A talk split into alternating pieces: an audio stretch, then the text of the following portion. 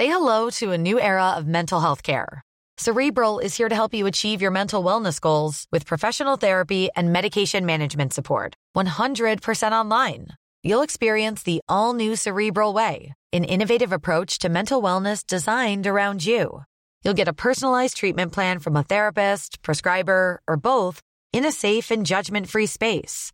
Your cerebral therapist or prescriber will outline a customized plan with clear milestones along the way so you can get to feeling your best. With Cerebral, you're not alone in your mental health journey. We're here to empower you to live a fulfilling life. So take that first step towards a brighter future and sign up today at cerebral.com slash podcast and use code ACAST to get 15% off your first month. Offer only valid on monthly plans. Other exclusions may apply. Offer ends July 31st, 2024. See site for details.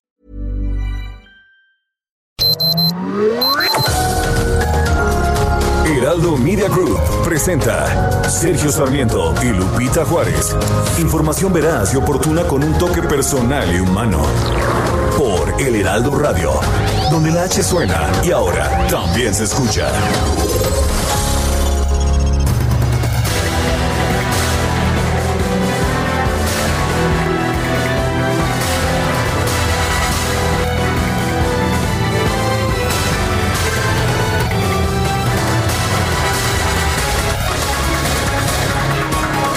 Hola, ¿qué tal? Qué gusto saludarles amigos. Muy buenos días. Bienvenidos a las noticias en este martes ya 29 de diciembre. Sí, 29 de diciembre del 2020 y como siempre todo el equipo listo para llevarles lo importante, lo que es noticia esta mañana. ¿Cómo les fue ayer de apagón? ¿Dónde les agarró el apagón? ¿Estaban trabajando? ¿Tenían algún enfermo en casa? ¿Tenían alguna persona pues conectada con un ventilador para dar oxígeno? Bueno, una falla en el sistema interconectado nacional dejó sin electricidad a 10.5 millones de personas en al menos 21 estados del país.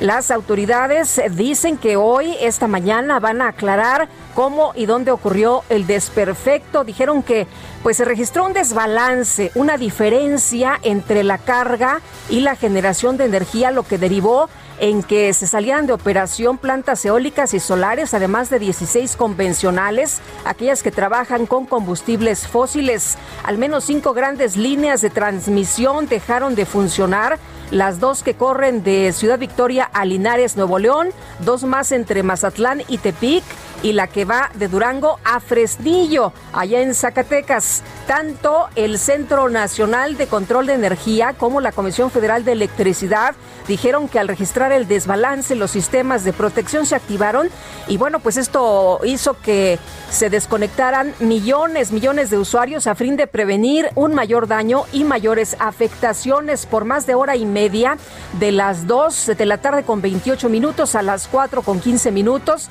Grandes áreas urbanas del centro, occidente y noroeste del país se quedaron sin luz. Entre las entidades más afectadas, la Ciudad de México, el Estado de México, Jalisco, Tabasco, Sinaloa, San Luis Potosí, Nayarit y Nuevo León.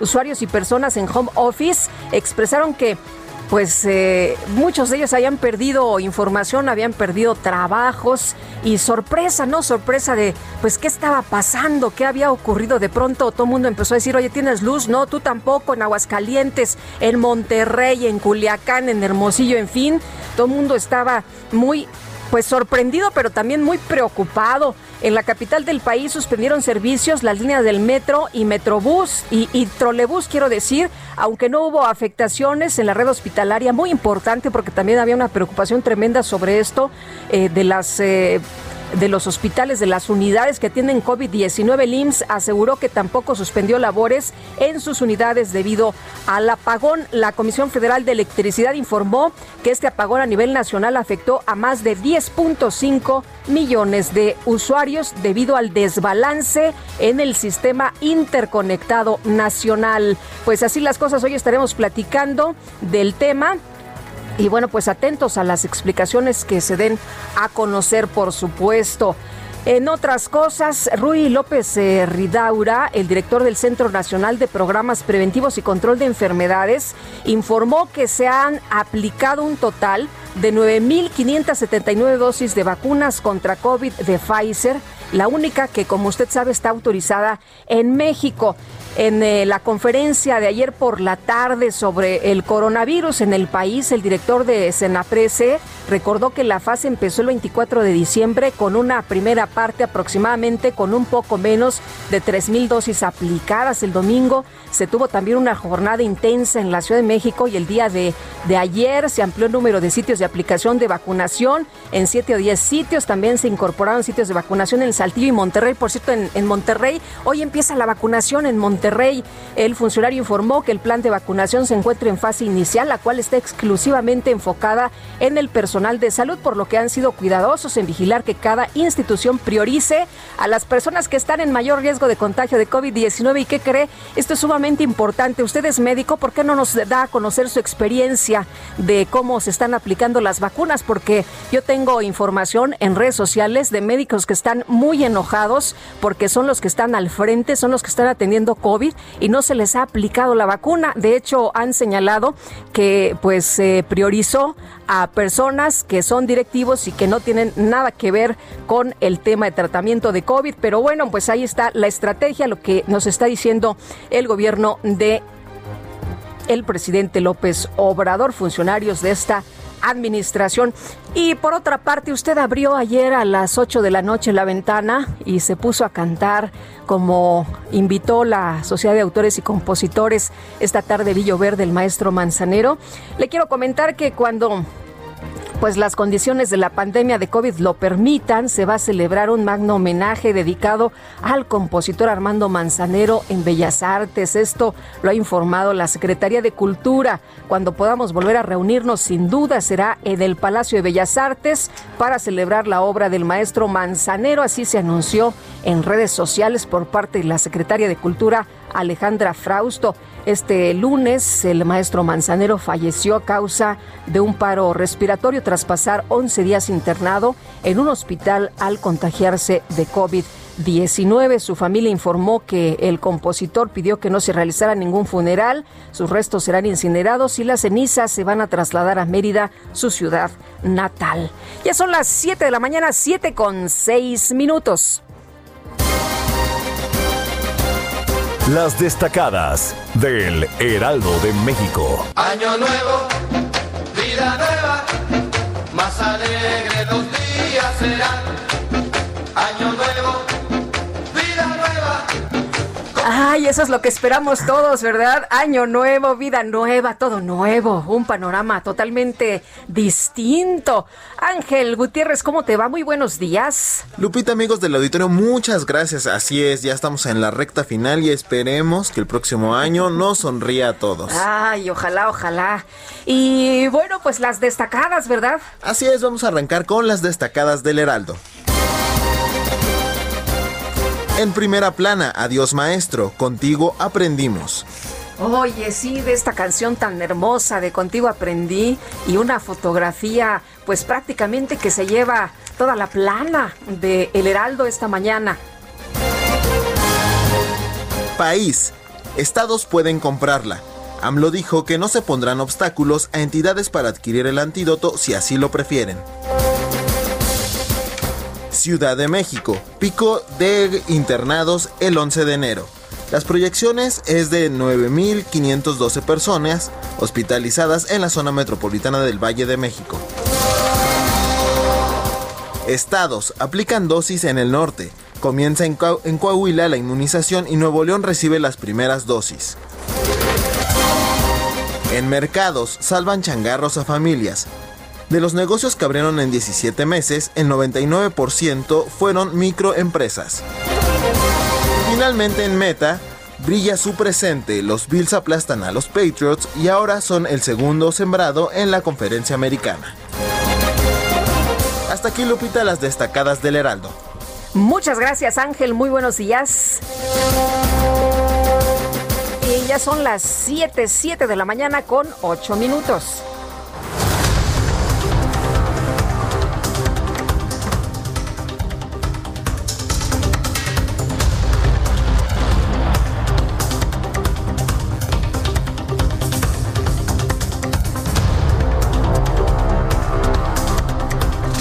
Vámonos al resumen de lo más importante en este martes 10, martes 29. Ya le quiero regresar, ¿no? Ya me quiero regresar. No, no, no. Lo que queremos ya es terminar. Martes 29 de diciembre del 2020.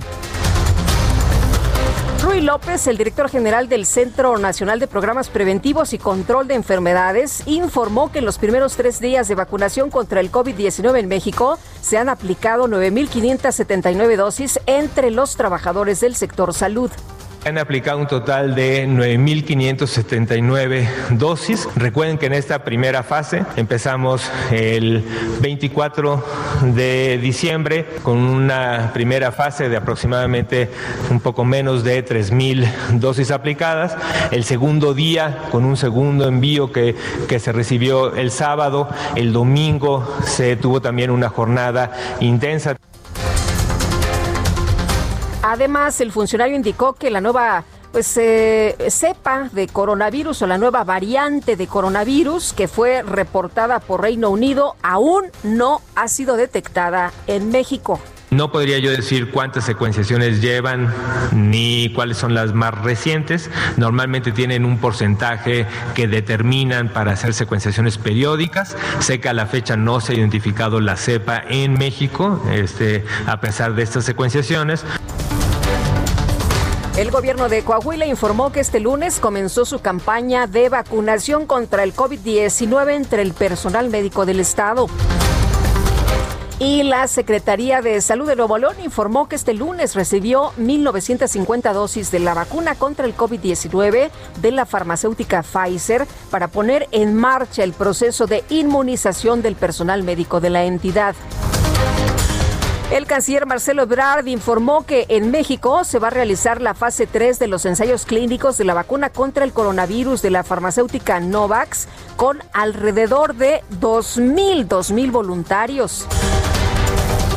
La Secretaría de Salud Federal informó que en México ya hay 122.855 muertos por COVID-19, así como 1.389.430 casos confirmados. Terrible, terrible lo que ha sucedido en México con 122.855 muertos. Ayer asistí a un velorio por Zoom de una pues de una mujer que ya se podrá usted imaginar, como muchas mujeres eh, luchó, sacó adelante a sus hijos, em, la, ah, se contagió de, de, COVID y finalmente pues eh, Antier perdió, perdió la batalla. Así, así muchos hogares, ¿no? Así muchos hogares eh, tristes y pues sin, sin sus seres queridos. Citlali Hernández, secretaria general de Morena, informó que dio positivo a la prueba de COVID-19, por lo que se va a mantener en aislamiento.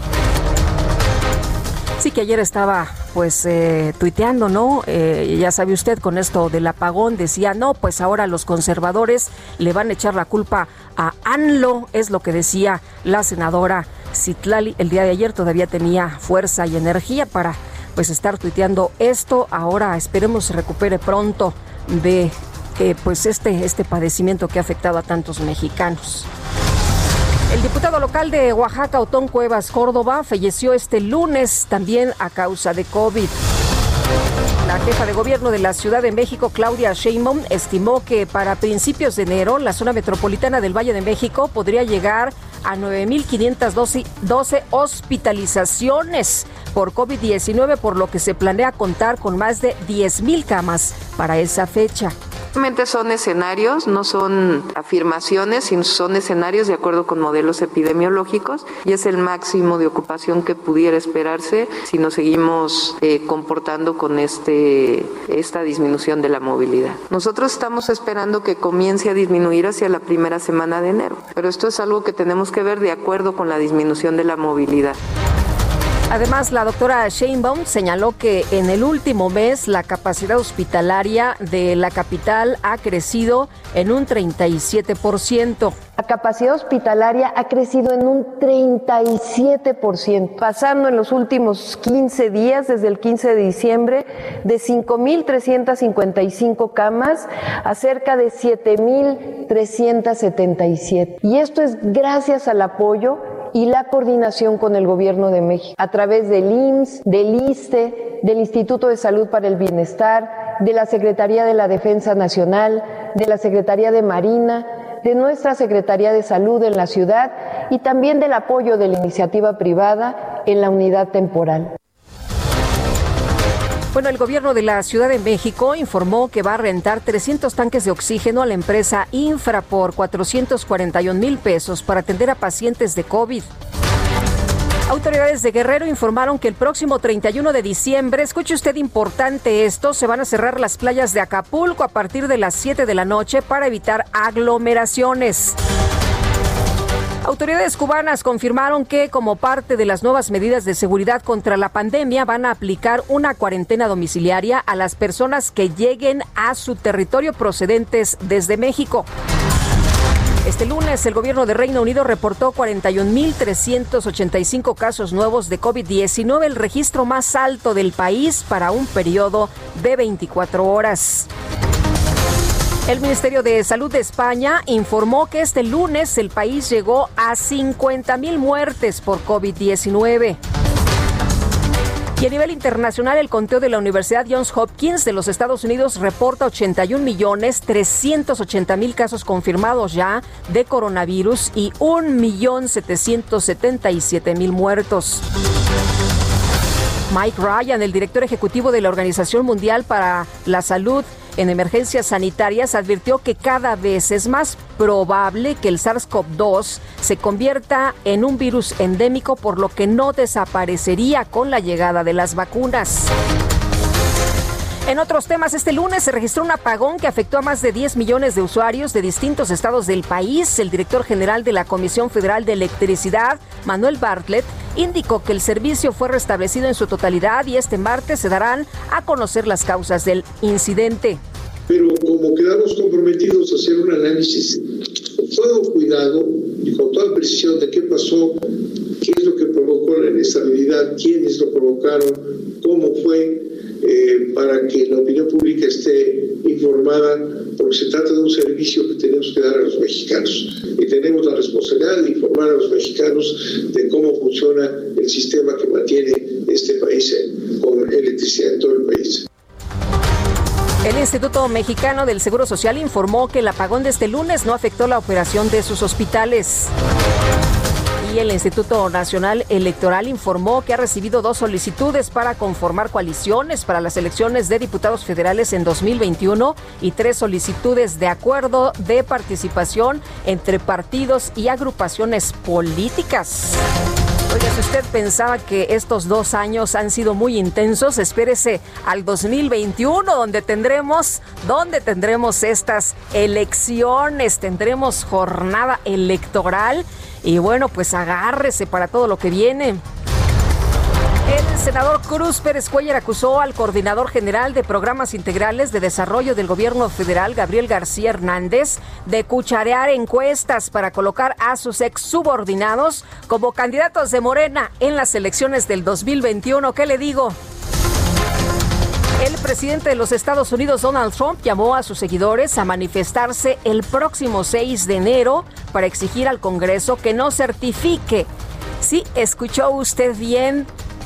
Pareciera que ni es en Estados Unidos, ¿verdad? Pero bueno, pues ahí está el llamado para que no certifique el Congreso la victoria electoral del demócrata Joe Biden.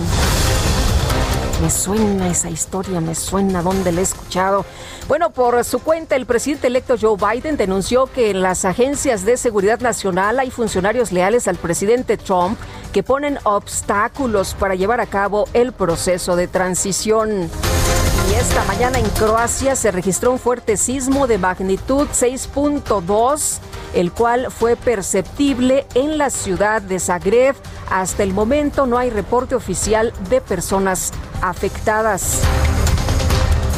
Y en información deportiva, en el duelo de lunes por la noche de la NFL, los Bills de Buffalo derrotaron 38-9 a los eh, Patriotas, a los Patriotas de Nueva Inglaterra. Son las 7 con 18 minutos.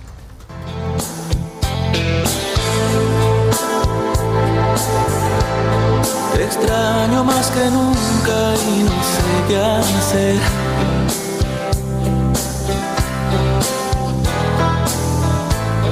Despierto y te recuerdo al amanecer.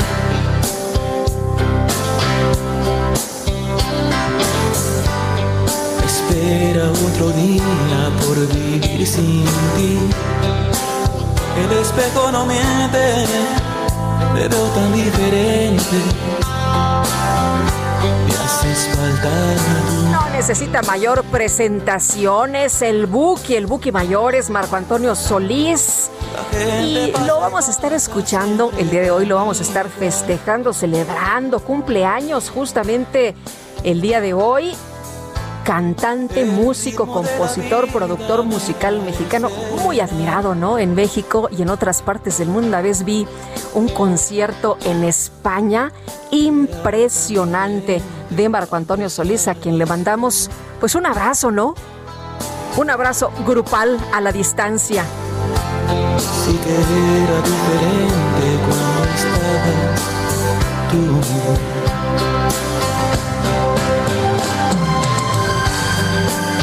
Se llama Si no te hubiera sido.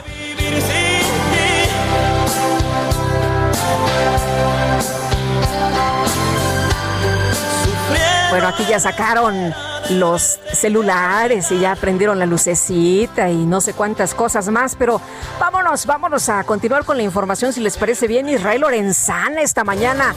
¿Dónde andas? Muy buenos días. Lupita, muchísimas gracias, muy buenos días, es un gusto saludarte también esta mañana. Y fíjate que estamos ubicados aquí en los límites del Estado de México y la alcaldía Gustavo Madero, precisamente la vía Morelos y la autopista México-Pachuca, en donde ya encontramos asentamientos considerables para nuestros amigos que van con dirección hacia la zona de Indios Verdes. Hay que, por supuesto, utilizar como alternativa la zona de Centenario hasta las inmediaciones de Martín Carrera. El sentido opuesto con dirección hacia la zona de Catepec sin ningún problema, la circulación a muy buena velocidad para nuestros amigos se van con dirección hacia la zona de Jalostop, Santa Clara o hacia la zona centro de este municipio. Por último, te tengo información de la zona del Río de los Remedios para quien viene de León de los Aldama y con dirección hacia la autopista, la circulación con asentamientos. Hay que recordar que en toda esta zona tenemos obras, así que bueno, pues hay que manejar con mucha precaución, ya que no tenemos alternativa, hay que armarse de paciencia y por supuesto aquí a continuar a través de Heraldo Radio. Lupita, la información que te tengo. Gracias, Israel. Buenos días. Hasta luego. Hasta luego. Y Javier Ruiz esta mañana desde Zaragoza. ¿Qué tal, Javier? Buenos días. Hola Lupita, ¿qué tal? Excelente de mañana. Pues Lupita, tenemos la volcadura de una pipa de agua justamente sobre la calzada General Ignacio Zaragoza, llegando a la calle de Fernando Urrutia. Esto es en la colonia Santa Marta, Catitla, aquí perímetro de la alcaldía de Iztapalapa. Pues el conductor de esta pipa, pues aparentemente venía exceso de velocidad. Llegando a este pues perdió el control y terminó impactado en una escuela primaria, derribando pues prácticamente también dos postes, uno de energía y otro de telefonía. A esto obedeció la munición de equipos de emergencia, han llegado personal del heroico cuerpo de bomberos, personal de protección civil, solo una persona resultó ligeramente lesionada, el conductor de este vehículo. Lo que tenemos son bastantes problemas viales, al menos para quien deja atrás la zona de la Concordia y esto en dirección hacia la avenida Gratao la circulación pues prácticamente pues detenida. Hay que utilizar como alternativa los carriles centrales, el avance vehicular es un poco más aceptable para quien desea llegar hacia la zona poniente de la Ciudad de México. De momento, Lupita, el reporte que tenemos. Gracias, Javier. Hasta luego, buenos días. Buenos días, maneje por favor con mucha precaución. Y Rogelio López, ¿de dónde nos informas esta mañana? ¿Dónde estás?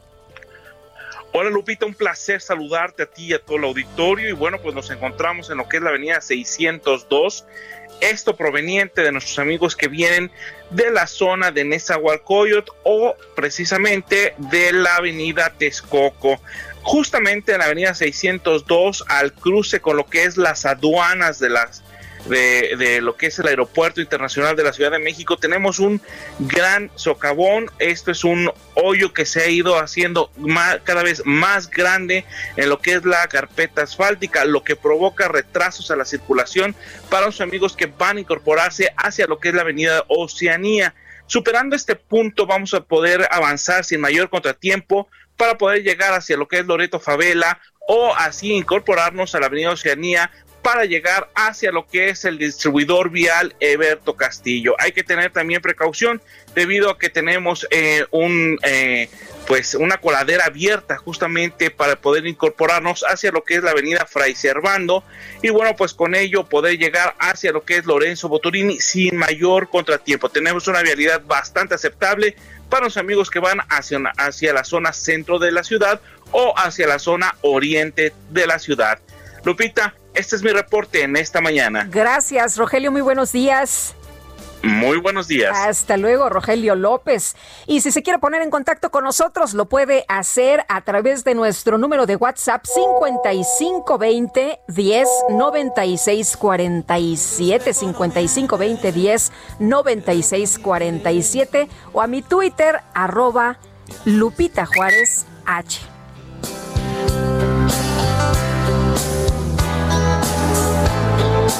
gente pasa y pasa siempre tan igual. Sergio Sarmiento y Lupita Juárez quieren conocer tu opinión, tus comentarios o simplemente envía un saludo para ser más cálida esta mañana. Envía tus mensajes al WhatsApp 5520 109647.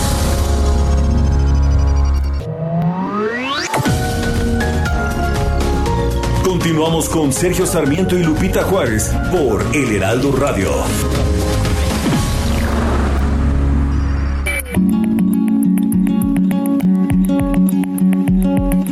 José David de Jesús Alfaro Siqueiros, más conocido como David Alfaro Siqueiros, nació en Camargo, Chihuahua, el 29 de diciembre de 1986. Fue un pintor y militar mexicano. Es considerado uno de los tres grandes exponentes del muralismo mexicano, junto con Diego Rivera y José Clemente Orozco. A los 18 años de edad, Siqueiros y varios de sus colegas de la Escuela de Bellas Artes se unieron al ejército constitucionalista de Venustiano Carranza para luchar contra el gobierno de Victoriano Huerta. Sus viajes militares por todo el país le expusieron a la cultura mexicana. En 1921, publicó en Barcelona, España, la revista Vida Americana, donde presentó un manifiesto titulado Tres llamados a los artistas plásticos de América, en el que escribe sobre las propuestas artísticas que tenía pensadas y que creía convenientes para América.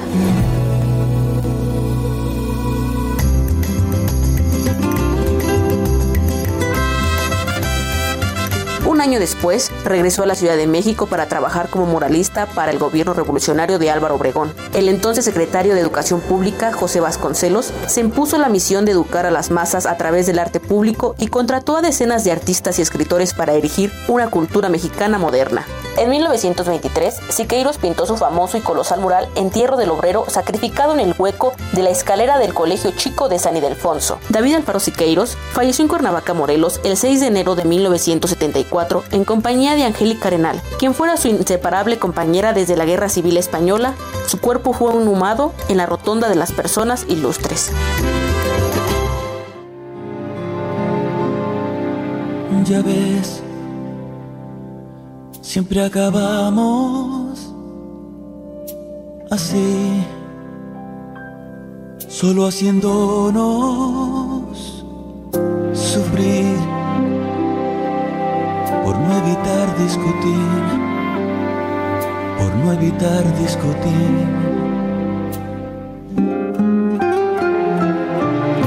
Porque ya no podemos hablar sin una guerra empezar. Y la queremos ganar queremos ganar. ¿A dónde vamos a parar? Con esta hiriente y absurda actitud. Démosle paso a la humildad y vamos a la intimidad de nuestras almas en total ¿A dónde vamos a parar? Cayendo siempre en el mismo error. Pues a dónde, a dónde vamos a parar? cayendo siempre en el mismo error. Creo que esta la hemos cantado prácticamente todo el año. Pero bueno, pues eh, vamos a, seguir disfrutando, seguir escuchando la música de El Buki de Marco Antonio Solís, a quien estamos disfrutando el día de hoy y también a quien estamos festejando por su cumpleaños. Tal vez por lo que fue nuestro ayer, nos cuesta tanto ceder. Seguimos, seguimos con la información, los comentarios. Muchas gracias a todos ustedes que se comunican con nosotros esta mañana. Oye, hace mucho frío, ¿verdad? Bueno, aquí en la cabina estamos a todo dar, pero allá afuera está el frío tremendo. Aquí en, en la Ciudad de México, eh, la alcaldía Benito Juárez, 4 grados, sensación térmica de 3. Así estamos acá en el centro del país. ¿Ustedes cómo andan de frío esta mañana? Amy Shehoa dice, paisanos, cuando sientan que el encierro los rebasa, recuerden que Anne Frank, una adolescente muy extrovertida, permaneció encerrada dos y medio años en 50, met- 50 metros cuadrados con siete personas, sin tele, sin internet y con la comida racionada. Saludos cariñosos. Miguel Ortega, yo canté varias canciones del maestro Manzanero. Saludos desde Monterrey. Pues sí, don Miguel, muchos, ¿verdad? Muchos a, a lo largo de nuestra, de nuestra vida hemos cantado en diferentes momentos. Nos ha acompañado el maestro Manzanero y nos seguirá acompañando. Buenos días, quiero enviarle un fuerte abrazo al señor Sarmiento por el sensible fallecimiento de su señora madre Violeta Fernández de Lara. Deseo a toda la familia su pronta recuperación a tan irremediable pérdida, es lo que le manda decir una persona a Sergio, no nos pone su, su nombre, pero bueno, pues ahí está, ahí está el mensaje. Fíjese que Francisco Cabrera García, un camillero del IMSS en Puebla, fue desalojado de su casa por los vecinos y su casera al enterarse que el trabajador de salud dio positivo a coronavirus. Jacqueline Quiroz es esposa de Francisco, a quien saludamos con mucho gusto esta mañana. Jacqueline, gracias por aceptar la llamada. Muy buenos días. Hola, muy buenos días. Ya- Jacqueline, eh, eh, usted ha mencionado que, que su esposo, pues es un héroe, es un héroe no para la familia, sino también para quienes eh, atiende, para quienes traslada, para quienes apoya en una situación tan particular como la que hemos vivido en este 2021. Y decía usted cómo es posible que una persona que se ha dedicado a ayudar a los demás, pues sea tratada de esta forma, ¿no? Que, que al enterarse las personas, la, la casera que, que tiene COVID, se ha desalojado de su casa. Cuéntenos qué fue exactamente lo que pasó. Así es, es lamentable este hecho y pues imagínense que yo cómo me siento como esposa al ver que, que mi marido que ha luchado tanto y que ha ayudado tanto a la gente se ha, se ha sacado de nuestra casa como, como leproso y sea tan haya sido tan humillado como, como lo fue ese día. Fue justo el 25 de diciembre a las casi nueve y media de la noche. Mi marido estaba aislado de nuestro departamento, este, en Jabal, en la colonia Jabalí, y este, y mi marido se puso delicado, le faltaba el aire y nos requirió, requirió de oxígeno, así que le llevamos los tanques de oxígeno. Al ver que bajábamos todos los tanques de oxígeno, la casera que vive justo enfrente de nuestro departamento nos empezó a gritar desde su terraza, nos empezó a gritar que qué es lo que estábamos haciendo, que, no- que teníamos prohibido la entrada, que a quién estábamos escondiendo, que quién era el enfermo.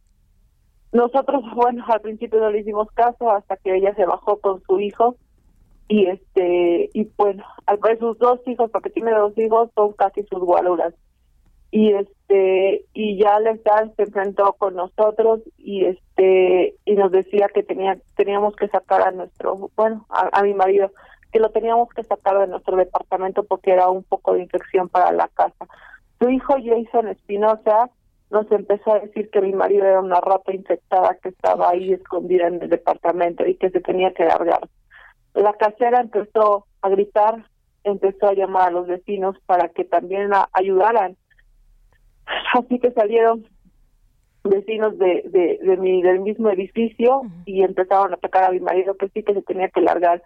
Mi marido sí como pudo y con oxígeno en mano, este salió para defender a sus papás ya que son unas personas de, de la tercera edad y estaban siendo atacados por la casera, por su hijo Jason Espinosa y por unos vecinos que estaban ahí. Ahora, su, su esposo estaba eh, aislado, estaba dentro de su departamento, no, no andaba eh, eh, visitando a los demás vecinos, tengo entendido, no andaba en las áreas comunes, no estaba él saliendo de, de pues, de, de este aislamiento, ¿no? Así es, mi marido estaba aislado completamente. De hecho, este, mi marido y yo llevamos separados casi un año debido a, la pandemia por ese miedo, por el miedo de que pudiera contagiar a nuestra bebé o a este o a, su, a sus papás. Mi marido decidió salirse de nuestra casa y, y, aislarse en otro lado sin tener COVID. Él cada mes hacía una prueba para poder estar solamente un rato con nosotros y este y pues pasar tiempo con su con nuestra hija el día que dio positivo fue aislarse a nuestro departamento, el cual estaba vacío, pero con la renta pagada. Este, yo me tuve que salir de ese departamento que, porque debido a que el encierro, yo empezaba a sufrir crisis nerviosas y este, y pues estaba a riesgo mi vida y la de mi hija. Entonces yo fui acobijada por mis papás, pero ese departamento se quedó pagado, hasta la fecha está pagado y este para de hecho por eso porque pensamos que en una situación en el que en el, que mi marido fuera estuviera enfermo pudiera refugiarse en, en, nuestro departamento. Cuando da mi marido positivo en ese momento llega a nuestro departamento se encierra completamente no salía al patio no o sea no asomaba ni las narices por la ventana. Se le iba a dejar comida en una bolsa y ya nada más. O sea simplemente estábamos al pendiente de su salud desde el teléfono el día que sucedió todo eso fue porque a mi marido le empezó a faltar el aire. De hecho, los vecinos ni siquiera se dieron cuenta que estaba ahí hasta que nos vieron a nosotros saliendo con todo, con los tanques de oxígeno. Fue en el momento en que la casera se puso así. Jacqueline, ¿cómo, ¿cómo, está, ¿cómo está Francisco?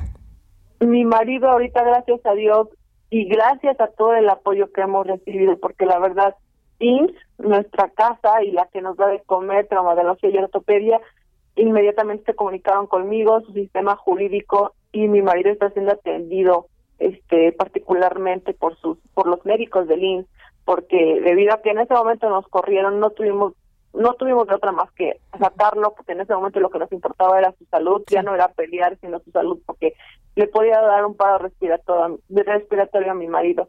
Entonces este nos los tuvimos que llevar se resguardó en otro lado y este y los médicos ahorita ya le llevaron máquinas, su oxígeno. ¿Dónde está él? Ahorita él está en un cuarto de un familiar aislado. Entonces, este los médicos justo ayer fueron a verlo, lo revisaron, de hecho me comentó que llevaron hasta un equipo, este y dijeron que, o sea, ya salió gracias a Dios de lo grave, pero todavía está delicado. Sí. Entonces, este, de hecho, justo ese 25 era cuando mi marido se nos estaba muriendo porque le hacía falta el aire. Qué barbaridad. Jacqueline, eh, tengo entendido que hoy va a reunirse con los abogados. Este, así es. No puedo, bueno, no puedo decir mucho, pero sí, sí, sí, hoy me voy a, este, a reunir con los abogados. Gracias a Dios, este, estoy apoyada y estamos siendo, híjole, muy apoyados de parte del jurídico del INS jurídico de Secretaría de Salud y jurídico del gobierno de aquí de Puebla. Ahora esta pandemia ha sacado, hemos visto que ha sacado lo peor, lo peor de los seres humanos, pero también lo mejor en esta pandemia no, no hemos entendido este tipo de comportamientos cuando deberíamos de ser solidarios con las personas que están enfermas y más con los que están ayudando a otros a salir adelante y que por eso se contagian. Y, Jacqueline, así como eh, fue el comportamiento de la casera y de los vecinos, así eh, de, esa manera negativa, también está el lado positivo. Ustedes han recibido apoyo, eh, nos decía, de, instituciones, pero también el apoyo de, mucha gente, ¿no? De, de ciudadanos que, pues, anónimamente han eh, buscado, los han buscado y han tratado de apoyarlos. Cuéntenos. Así es. Este, de hecho, he recibido yo mensajes hasta de Estados Unidos porque esta noticia está volando rápido y pues es indignante. ¿Cómo no va a serlo? Este, sí he recibido muchísimo, muchísimo apoyo de muchas personas que la verdad no tengo el gusto de conocerlas, que sin dudarlo me brindaron la mano, vecinos que, vecinos de parte del donde estoy viviendo con mis papás, se enteraron, me marcaron y me dijeron que me ofrecían su casa, una casa vacía para que yo me pudiera refugiar con mi marido. Este, de hecho también del comediante famoso Franco Escamilla, me buscó, me habló por teléfono diciéndome que él me daba absolutamente todo mi apoyo, eh, todo su apoyo. Entonces, la verdad estoy estoy muy agradecida, estoy muy muy agradecida porque he recibido muchísimo apoyo de todas partes. Jacqueline, ¿necesitan ustedes eh, eh, apoyo adicional para las personas que nos están escuchando y pudieran tener a lo mejor algún gesto de generosidad? Mire, este, de hecho, hemos sido hasta, así como hemos sido apoyados, también hemos sido atacados y diciendo que lo único que nosotros buscamos es lástimas, dinero, fama o, o no sé qué piensan esas personas.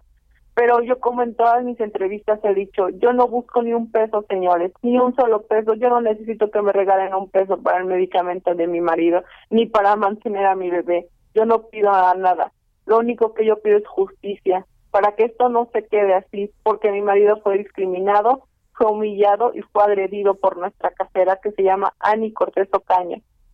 Entonces, yo solamente pido que la gente se solidarice y, nos apoyen eso, o sea, que si ven la, publicación nos ayuden a viralizarlo para que esto llegue a más lejos, porque pensamos llegar hasta las últimas consecuencias. Y que no se vuelva a repetir, ¿no? Porque las eh, personas que se dedican, los trabajadores de la salud han sido pues atacados lamentablemente cuando en muchos otros lados se les ha visto como héroes, se les protege, aquí en México lamentablemente han sido atacados. Jacqueline, gracias por platicar con nosotros, le mando un abrazo y ojalá que su esposo salga de esta y se recupere muy bien.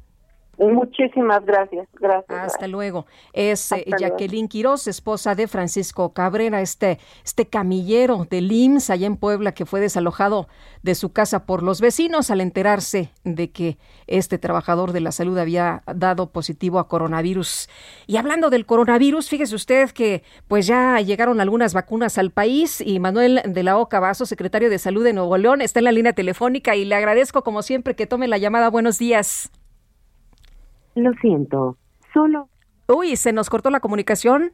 Vamos a tratar de restablecer el contacto. Fíjese que este lunes llegaron a Nuevo León las primeras 1.950 dosis de vacuna contra el coronavirus para el personal médico del estado. Se prevé que comience la aplicación justo el día de hoy. Vamos a tratar de restablecer el contacto con el secretario de Salud de Nuevo León. Si les parece bien, hoy se empiezan a aplicar las vacunas, había dicho el secretario de la ONU. Bueno, han llegado las vacunas, pero parece que nos vamos a quedar nada más milando, pero parece que no es así. Parece que ya están ahí aplicándose algunas vacunas el día de hoy. Vamos eh, primero con, con Mónica Reyes, ¿verdad? Y después regresamos con el secretario de Salud de Nuevo León. Adelante, Mónica.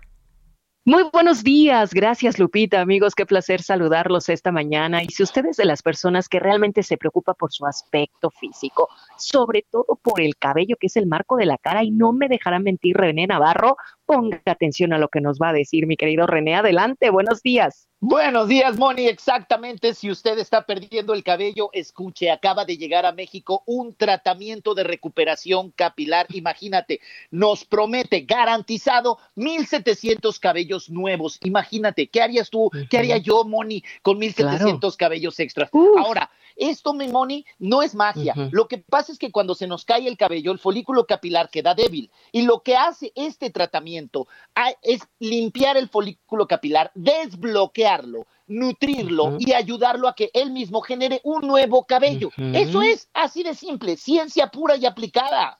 Ahora, este tratamiento, ¿dónde lo encontramos? Lo encontramos únicamente a través del 800 230 mil. 800 230 mil o en la página www.granpin.mx. Y es más, Sabes que ahorita que estamos cerrando el año, quiero regalar 100 tratamientos para las primeras 100 personas que se comuniquen al 800 230 mil o vayan a granfin.mx, solo pagan los gastos de manejo y envío, mi querida Moni. 800 Me parece súper. 230 mil, 800 230 mil o si no, granfin.mx, 100 primeras personas. Apresúrese a llamar. Tratamiento de recuperación capilar gratis, solo paga los gastos de manejo y envío, mi querida Moni. Eso es maravilloso porque estamos cerrando el año con un gran regalo, imagínate, gratis, solo pagar el, el envío, pues es una ganga. Así es que a marcar el número que René nos vuelve a repetir, por favor. 800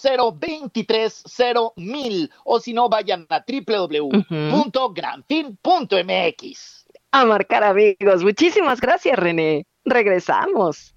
Y regresamos con el doctor Manuel de la Oca Vaso, secretario de Salud de Nuevo León. Manuel, ¿qué tal? ¿Cómo está? Muy buenos días.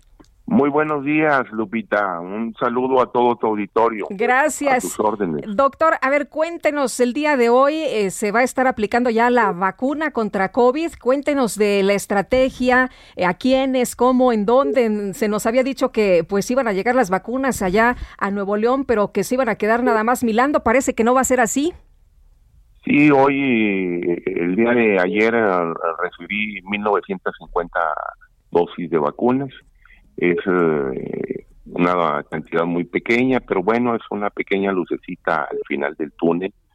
Y hoy arrancaremos eh, la vacunación contra esta enfermedad que ha sido muy devastadora en todo el mundo, en México y en Nuevo León.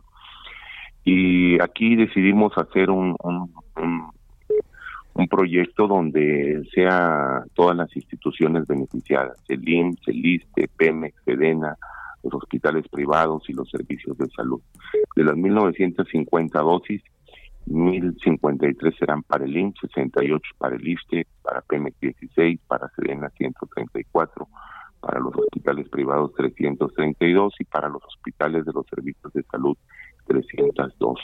Eso es lo correcto que me parece, es una distribución justa y equitativa para que todo el personal de la primera línea de cuidados intensivos, de urgencias, todo el personal de salud que atiende pacientes COVID, no solo médicos y enfermeras, sino también personal de intendencia, personal de nanoterapia, personal que está en la primera línea de ataque, reciba estas primeras dosis. Sin embargo, aquí es importante aclarar una situación. Eh, para tener una inmunidad de la población se requiere aproximadamente estar vacunados en 70 y 80% de la población. Eso equivale a estar vacunados en Nuevo León alrededor de 4 millones de habitantes. Hoy tenemos 1950. Es muy poquito. Para que nos demos una idea de la dimensión, ¿no? De, Así es, así es. Y yo he hecho un cálculo, si aplicamos 5 mil vacunas diarias en un mes, pues prácticamente serían 150 mil y en un año pues prácticamente no completaríamos serían prácticamente un millón ochocientas ochocientas mil personas las beneficiadas aplicando cinco mil cinco mil tendríamos que hacerle como en Estados Unidos no doctor que en 10 días eh, pues prácticamente un millón de personas fueron inmunizadas Sí, tenemos que ser más rápidos, sin embargo es un problema complejo y estoy consciente de que hoy pues ha hecho un gran esfuerzo eh, primero las ciencias, los investigadores para desarrollar una vacuna en tan poco tiempo. Después pues eh, los laboratorios para producirla, porque no son enchiladas. Esto es algo complicado, producir millones y millones de vacunas para todos los países del mundo. Luego el gobierno federal de de comprar las vacunas, de almacenarlas, de distribuirlas, de conservarlas, porque también no son papitas ni refrescos, también requieren un proceso de almacenamiento diferente y luego aplicarlas a toda la población. Esto va a tardar y aquí es importante que la población no relaje las medidas, esto va a tardar aproximadamente unos dos años. Ya todo el 21 y el 22 vamos a estar vacunando y esperemos que fluyan vacunas de otros laboratorios y más eh, rápidamente para poder inmunizar a la población. Mientras tanto, hay que seguirnos eh, cuidando con todas las medidas de prevención que ya conocemos. Doctor, eh, son 1.950 dosis de vacunas. Para que sea efectivo se necesitan dos dosis. ¿Significa que va a llegar una nueva, un nuevo lote de, esta, de otras 1.950 dosis o cómo va a operar? Sí, sí, va a llegar un nuevo lote de 1950 dosis de vacuna que se aplicarán a los 21 días y siete días después los pacientes eh, generan inmunidad. Y la eficacia de esta vacuna es alrededor del 95%. Es una vacuna bien tolerada, que los efectos adversos pues son muy leves, como dolor en el sitio de la aplicación en algunos pacientes, fiebre leve, dolor de músculos y articulaciones, pero todo súper bien controlado y muy bien tolerado. Doctor, en un minutito y antes de que nos agarre el corte, había personas, eh, médicos que se estaban quejando que no se estaba aplicando a los médicos de primera línea, que estaban aplicando a personas que estaban eh, eran y que no tenían nada que ver en no, el combate no, COVID. eso- ¿Cómo, cómo va a ocurrir eso- la- allá en Nuevo León? No, es- esto no es cierto. En Nuevo León, un servidor no me la aplicaré, no se la aplicará el gobernador, no se la aplicará ningún director de hospital. Los, el personal de la primera línea de ataque es el que se va a aplicar la vacuna y vamos a cuidar muy bien este proceso porque ellos merecen la vacuna, merecen un trato justo y a mí me parece que es una distribución equitativa. Hoy todo el sector salud de Nuevo León hemos hecho un gran trabajo, somos hermanos, todos compartimos las mismas angustias y los mismos pesares, hemos visto morir a miles de personas como nunca antes lo habíamos visto, también sufrimos al igual que los pacientes, también tenemos familia que se ha contagiado, unas- algunos compañeros que han fallecido y todos eh, debemos eh, de tener acceso a la Muy bien. vacuna, unos primero y otros después, Lupita, pero pero esperemos que, que haya más vacunas para Nuevo León. Esperemos que sí. Gracias, doctor. Al contrario, muy buen día. Igualmente, muy buenos días para usted. La aplicación empieza el día de hoy allá en Monterrey. por no evitar discutir. Sergio Sarmiento y Lupita Juárez quieren conocer tu opinión, tus comentarios o simplemente envía un saludo para ser más cálida esta mañana. Envía tus mensajes al WhatsApp 5520 109647.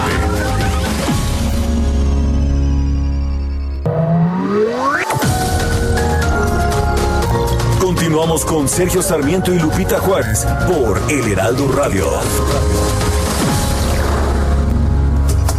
Ya no puedo seguir resistiendo esa extraña sensación que me hiela la piel como invierno fuera de estación. Tu mirada en la mía, ignorándose en una lejanía. Todo pierde sentido y es mejor el vacío que el olvido. Yo prefiero dejarte partir que ser tu prisionero. Y no vayas por ahí diciendo ser la dueña de mis sentimientos. No, no vayas presumiendo,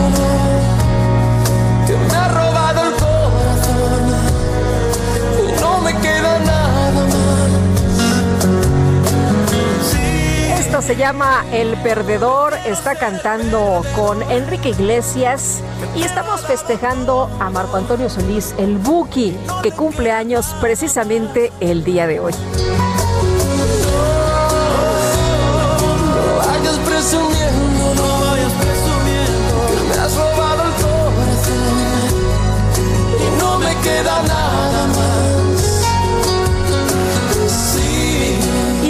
Mensajes de nuestros amigos. Muchas gracias a todos ustedes que se comunican con nosotros esta mañana a través de sus mensajes en eh, WhatsApp y también en el Twitter de Sergio y Lupita, en el mío. Eh, Dice Rebeca Sánchez, buen día para todo el equipo, mi más eh, sinceras condolencias para Sergio por el fallecimiento de su mamá, bendiciones y fortaleza con respeto y gran cariño. Muchas eh, personas, ¿verdad? Este, este año que han perdido a sus seres queridos ha sido un año muy rudo, muy rudo. Se ha llevado a muchas, a muchas personas amadas, a muchas personas queridas. Armand de Todd dice, caseros como esos deberían ser boletinados para que ninguno les rente y tampoco sea atendida por COVID en los hospitales. Pues sí, la gente está enojada, ¿no? ¿Cómo es posible que no seamos solidarios con las personas que están atendiendo, que están arriesgando su vida por otros que pues eh, presentan este padecimiento. Hay veces que uno no entiende el eh, comportamiento en momentos en que deberíamos de, ser solidarios, eh, de apoyar, de, de ayudarnos, pero en fin, en fin, la verdad es que eh, no, no alcanzo a comprender el porqué de la reacción de esta señora y no nada más de ella, ¿no? sino de todos los vecinos. Muy buenos días, Lupita, un fuerte abrazo y mis mejores deseos para el próximo año. Igualmente, pero no nos dice quien nos escribe esta mañana, hombre, pero a usted que nos ha mandado este mensaje también le deseamos lo mejor. Ya son las 8 de la mañana con 3 minutos. El pronóstico. Y vamos con Nayeli Loza, meteoróloga del Servicio Meteorológico Nacional de la Conagua. Nayeli, pues mucho frío esta mañana. Amanecimos con 3 grados, bueno, 4 grados acá en la Benito Juárez, sensación térmica 3 grados, pero pues parece que toda la República Mexicana está padeciendo del mismo mal. Hola, muy buenos días. Sí, Lupita, de hecho, el Frente Frío número 24 se va a extender desde Chihuahua hasta Baja California Sur sería toda la porción norte, mientras que la cuarta tormenta invernal se localizará sobre el noroeste de México. Ambos sistemas van a originar lluvias ambiente gélido, posibles nevadas en zonas terrenas de Baja California en la región norte, Sonora en el noreste y oriente de Chihuahua en el occidente y norte y Durango en el noroeste. También se pronostican rachas de viento de 70 a 90 kilómetros por hora y posibles polvaneras en Sonora, Chihuahua, Durango y Zacatecas, además de oleaje elevado en la costa occidental de Baja California. Por otro lado, una circulación anticiclónica en el Golfo de México originará un evento de surada con rachas de viento de 60 a 70 kilómetros por hora en el noreste del territorio nacional. Para el Valle de México se pronostica ambiente frío con heladas matutinas en zonas elevadas del Valle de México, incluso en, el centro. Cielo despejado la mayor parte del día, no se pronostica lluvia ni para la ciudad ni para el Estado de México, una temperatura máxima de 21 a 23 grados y una mínima de 3 a 5. Muy bien. Oye, y siempre me llama mucho la atención que allá en La Rosilla, pues creo que es la parte más fría de la República Mexicana, ¿no? En Durango.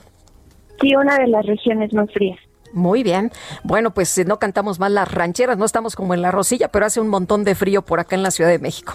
Sí, ahorita en la Ciudad de México las mañanas son muy, muy frías y el ambiente es de frío a muy frío, principalmente ya en zonas elevadas como lo que es la Jusco, Tlalpan, Magdalena Contreras, Álvaro Obregón, esa región que es más elevada sí se están pronosticando temperaturas incluso por debajo del sí, allá en mi pueblo, en Coajimalpa, no sabes. Sí, me imagino. muy bien, Nayeli, muchas gracias. Muy buenos días. No, por nada, que estén muy bien. Igualmente, Nayeli Loza, meteoróloga del Servicio Meteorológico Nacional de Conagua. Y bueno, ¿qué tal el día de ayer del apagón? ¿Cómo le fue? 10.3 millones de afectados por este mega apagón. Se registró una falla en las redes de transmisión de la Comisión Federal de Electricidad y le agradezco a Gonzalo Monroy, director general de consultoría GIMEC, que platique con nosotros esta mañana. Gonzalo, ¿qué tal? Un abrazo, buenos días. Lupita, muy buenos días, felices fiestas. Igualmente. Oye, pues, ¿qué fue lo que ocurrió el día de ayer? Eran como las eh, 2 de la tarde con 28 minutos y de pronto, ah, caray, se fue la luz y la gente pensaba que nada más en su casa y después se enteraron que era en toda la cuadra y después se enteraron que no nada más en la Ciudad de México, sino que en Culiacán, en Hermosillo, en Monterrey, en Guadalajara, en San Luis Potosí, en Aguascalientes y en muchas otras partes, en el norte y en el sur del país. Exactamente, Lupita. Si quieres, empecemos por ahí, dimensionando qué fue lo que ocurrió ayer. Eh, todavía ayer me fui revisando en la noche año por año y llegué hasta 1971 y nunca había ocurrido un apagón de las dimensiones como el de ayer. Esto es algo completamente inédito. Eh, se habla justamente de 10.7 millones de usuarios que hay que ser muy claro, los usuarios no solamente son personas, también son comercios, son fábricas. fábricas e, exactamente. Se habla justamente de una estimación bastante conservadora de que hubiera afectado a más de 13 millones de personas con el apagón de ayer. Fueron, como muy bien lo mencionas, en algunos sectores, algunas colonias, en, algo, en prácticamente, eso sí, todas las ciudades, desde, desde Hermosillo hasta Chetumal, eh, pasando por Aguascalientes, Ciudad de México, Toluca, Oaxaca, Campeche, Mérida, prácticamente todo el país, con excepción de la península de Baja California, porque no está interconectado con el resto del país. De ese tamaño fue la afectación de ayer y como muy bien lo mencionas, alrededor de las 2.30 del 2.32 de la tarde, pues prácticamente esto, eh, prácticamente un 25%, 26% de la electricidad del país en cuestión de segundos simplemente se evaporó, desapareció esa carga lo cual llevó justamente a esta interrupción del suministro, estos apagones de los cuales sufrimos ayer todo el país. Sí. Oye, pero, pero ¿qué fue exactamente lo que pasó? Porque nos dice eh, la Comisión Federal de Electricidad un desbalance en el sistema interconectado nacional. Esto, en, palabras eh, eh, que entendamos todos, fue una variación en la energía. ¿Sí lo podemos ver como, como cuando varía la energía en, en la casa? Eh, Pues es una forma muy, muy, muy buena de verlo, pero déjame explicar un poquito qué fue lo que pasó, porque creo que ahí es donde radica el problema e incluso la falta de información y de claridad de las autoridades. Mucho de lo que pasó ayer tiene que ver específicamente, o es donde se origina todo este problema, en la línea de transmisión que va de Güemes hacia Lajas, esto en el estado de Tamaulipas, colindando hacia Coahuila. Ahí es donde está la falla del sistema. ¿Qué fue lo que originó la falla del sistema? Todavía no lo sabemos. Se habla justamente de una investigación que te puedo adelantar desde este momento no puede haber absolutamente nada concluyente de un día para otro. Se tiene que hacer una inspección física, literalmente sobrevolar esas líneas de transmisión para saber efectivamente qué fue lo que ocurrió. No, eso no se va a replicar con los modelos ni tampoco con los registros. Eso se tiene que ver en primera persona. Habiendo dicho eso, lo que ocurre justamente es que al cortarse el flujo de esta línea de transmisión, se crea justamente este vamos a llamar este desbalance entre lo que está generando las plantas eléctricas y lo que está llegando a las subestaciones y de ahí que llega a los hogares, fábricas y demás comercios. ¿Por qué se empieza a ocurrir justamente esta falla generalizada? Por el tamaño que está ocurriendo. Hay que recordarle a la gente que existe en la parte de Tamaulipas un gran potencial de generación, bueno, no potencial, hay mucha generación en la parte norte, que da la parte de Reynosa, Río Bravo, Valle Hermoso, también un poco más hacia la parte del sur. Toda esta línea de transmisión que te digo que falló, originalmente llega con su destino principalmente es la ciudad de Monterrey, por eso es que también vimos de las primeras afectaciones en ese lugar. Eh, ¿Qué fue lo que falló? Todavía no lo sabemos. Sí sabemos, esto sí lo sabemos con claridad, que se pudo haber evitado. Esa línea de transmisión ya tenía problemas desde el 2016 incluso la CFE en febrero de este año de 2020 había publicado una convocatoria para una licitación para eh, incrementar la capacidad en esa línea. Hasta en este momento no se ha empezado ni siquiera a construir y esto solamente lo puede hacer la CFE al ser un monopolio todavía del Estado. La reforma energética abrió otras áreas como generación, de ahí las subastas eléctricas, y eh, pero se mantuvo los monopolios de distribución y de transmisión. O sea que si le echan la culpa a alguien más, esto no nos lo tenemos que creer porque el Estado es el encargado de manejar la transmisión. Exactamente, Lupita. Y en esta parte, qué bueno que apuntas eso, porque en la, la conferencia conjunta de CFE y nace ayer a las seis y treinta de la tarde, el director Manuel Barlet estaba presionando y estuvo presionando de manera muy insistente a que se tratara de deslizar la idea que pudo haber sido la intermitencia de las energías eólica y solar. Este no es el caso. Representan menos del 15% de la generación del estado de Tamaulipas. Esto no vino por ese lado. Puede ser, y ahí es donde hay que revisar muy bien las fallas, eh, pudo haber sido de las termoeléctricas de CFE o de los ciclos combinados que son alimentados por gas natural. Ahí hay que entender qué fue lo que pasó, cosa que todavía de este momento no sabemos. Oye, pero aquí lo, lo, importante también es lo que nos dices. A ver, no hay que eh, perder de vista que ya había problemas desde el 2016. Es decir, si hubieran atendido esa situación, si hubieran atendido ese problema, entonces no estaríamos viendo lo que ocurrió ayer. Es correcto, y esto incluso te puedo decir que estas fallas en general de la transmisión, nos hace falta como país mucha más transmisión, tiene que ver también con los apagones que vimos en 2019 en la península de Yucatán. Ahí justamente recordarás la explicación oficial de que eran unos pastizales que se quemaron y afectaron las líneas de transmisión. Eso no fue el caso. Las líneas de transmisión de forma efectiva se, se quemaron, se chamuscaron, valga la expresión. Y ahí fue donde se tuvo que hacer este cambio. Una cosa también ayer, y, si me permites enfatizar en esto, ayer se deslizaba esa posibilidad de que hubieran sido las energías renovables. No es el caso. Y sabemos que fue la transmisión cuando la energía se pudo restablecer en prácticamente hora y media, 140 minutos, eh, perdón, 100, 104 minutos, perdón. Eh, así que sabemos que este es un problema más de transmisión que de generación pero hay que hay que esperar justamente más información para saber qué, qué Oye, no, había no había de otra de otra forma, o sea, tenía que por protección y salvaguarda se activó precisamente esta desconexión. Eso fue lo que lo que hizo la Comisión Federal de Electricidad. Eh, sí, efectivamente, eso es lo que ocurrió. Para entender, es una forma quizá muy sencilla qué fue exactamente lo que ocurrió y por qué fue, se protegió el sistema. Esto hay que verlo quizá, en la, así que con sus salvedades, algo muy similar cuando hay un cortocircuito en la casa y se bota el no break. Es algo muy similar para proteger la instalación eléctrica de una casa, o en este caso del país, se corta justamente el flujo eléctrico, en ese caso se tira, se desperdicia la electricidad, no se manda a ningún lado, se corta, para poder proteger primero la estabilidad del sistema, nuestras líneas de transmisión, que vale la expresión, no se vuelvan a quemar o a chamuscar, y eh, eventualmente también proteger sobre todo a las centrales, que no se termine volando alguna turbina, que obviamente eso ya sería muchísimo más catastrófico, ese, ese escenario. Sí, decías que, que pues desde el 70 no había eh, tenido México un apagón de esta naturaleza. Eh, ¿Crees que ayer mucha gente en redes sociales tenía miedo de que esto se convirtiera en el común eh, de aquí en adelante, no? Pues mira, es, es muy difícil que se vuelva el común, pero si no se hacen las inversiones planificadas en suficiencia y sobre todo a tiempo, es inexorablemente esto. Hay que pensarlo como si de pronto un auto no se le hace ningún servicio, no se le cambia el aceite. Sabemos con total certeza que va a terminar descompuesto.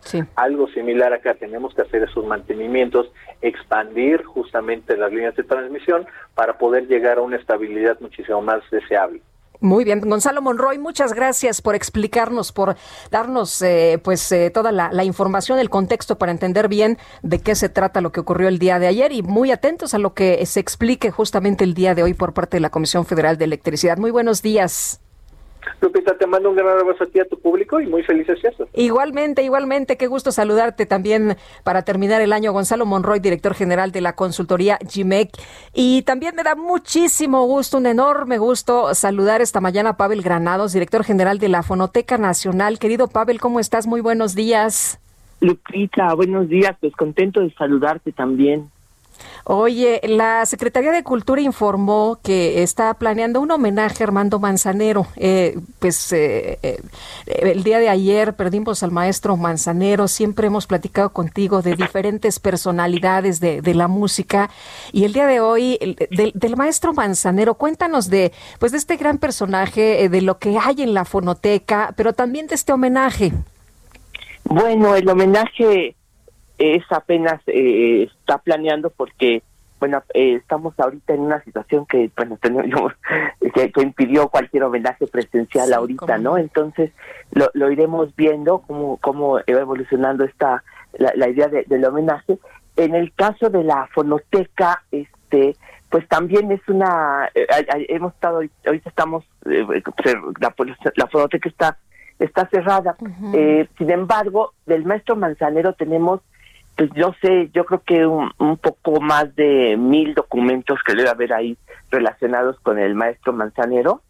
Eh, fíjate, por ejemplo, bueno, tenemos naturalmente buena parte de las grabaciones que él hizo, de los intérpretes que han, que lo han grabado, etcétera. Pero algo muy importante es que el maestro Manzanero eh, tenemos buena, muy, muchos documentos radiofónicos en la fonoteca. Y por ejemplo, el, maestro Manzanero tuvo un programa mucho tiempo de radio en el IMER, en la XCB, y era un programa, bueno, lo conozco bien el programa porque tuve la suerte de ir muchas veces. Eh, yo creo que desde hace unos 20 años que lo conocí al maestro. De pronto, bueno, más o menos eh, cotidianamente lo, lo, eh, lo acompañaba yo en este programa. Y era un programa en el que él contaba su vida, en el que él invitaba a algunos amigos y platicaba, era un gran conversador, creo que eso ah, eh, quizás no se ha remarcado ayer, en estos días, em, pero el maestro Manzanero era un gran, gran conversador. Y entonces ahí tenemos una serie de entrevistas. Ayer, por ejemplo, pude escuchar algunas de las que tenemos ahí en la, en la fonoteca y contando él su vida. Entonces hay mucho material eh, desconocido, bueno, no, no, no muy conocido del, del maestro Manzanero, que se puede utilizar, bueno, que vamos a, explorar para saber qué tenemos, ¿no? Yo recuerdo también que estuvo en la Fonoteca Nacional en dos ocasiones. En una ocasión fue él a cantar en uno de nuestros aniversarios, tenemos esa actuación grabada, y en otra ocasión él estuvo en el homenaje a Luis Alcaraz. Cuando supo que íbamos a hacer un homenaje a Luis Alcaraz, dijo, bueno, yo voy y canto. Y entonces la Jazz Band de México dijo, bueno, nosotros tenemos las partituras de la orquesta de Luis Arcaraz.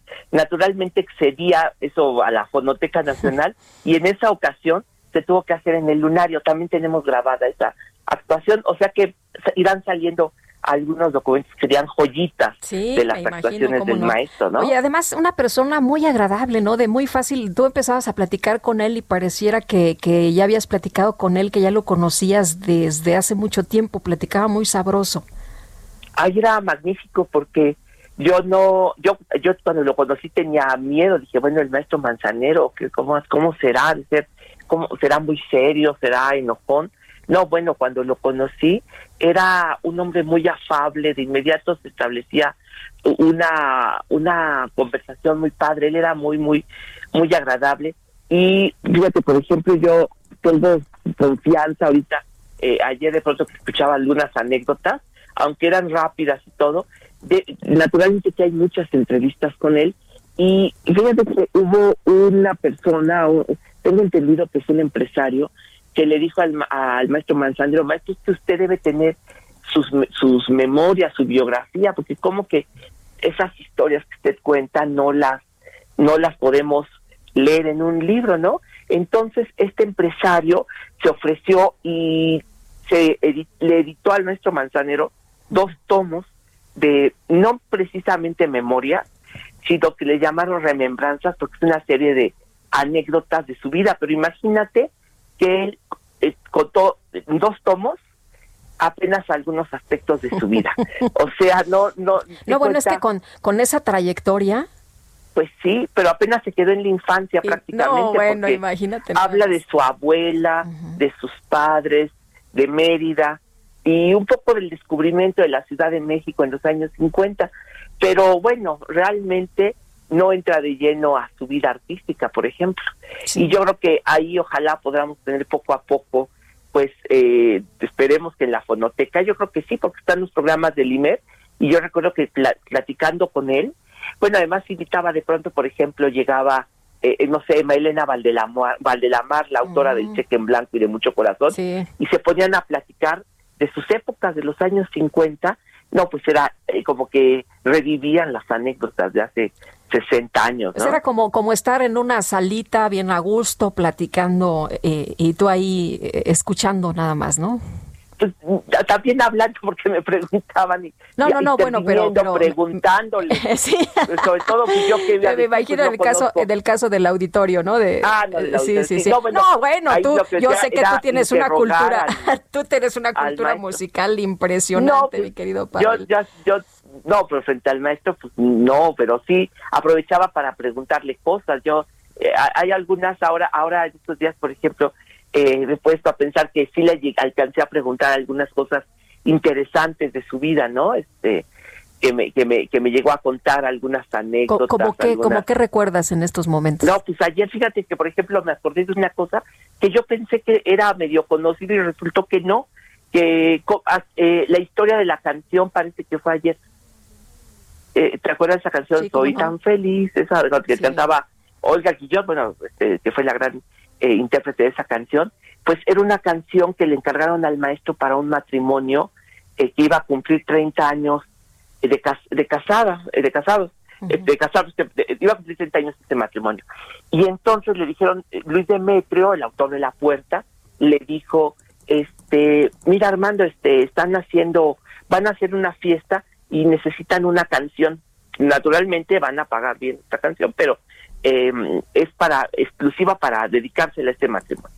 Entonces Manzanero se dio cuenta, me dijo, fíjate que Luis Demetrio como que le preguntó a varios compositores y puso a varios a trabajar y a la hora de la hora llegó Luis Demetrio y me dijo, fíjate que tu canción es la que gustó, tu canción fue la elegida para para la fiesta, entonces ese día tú vas a este a cantarla.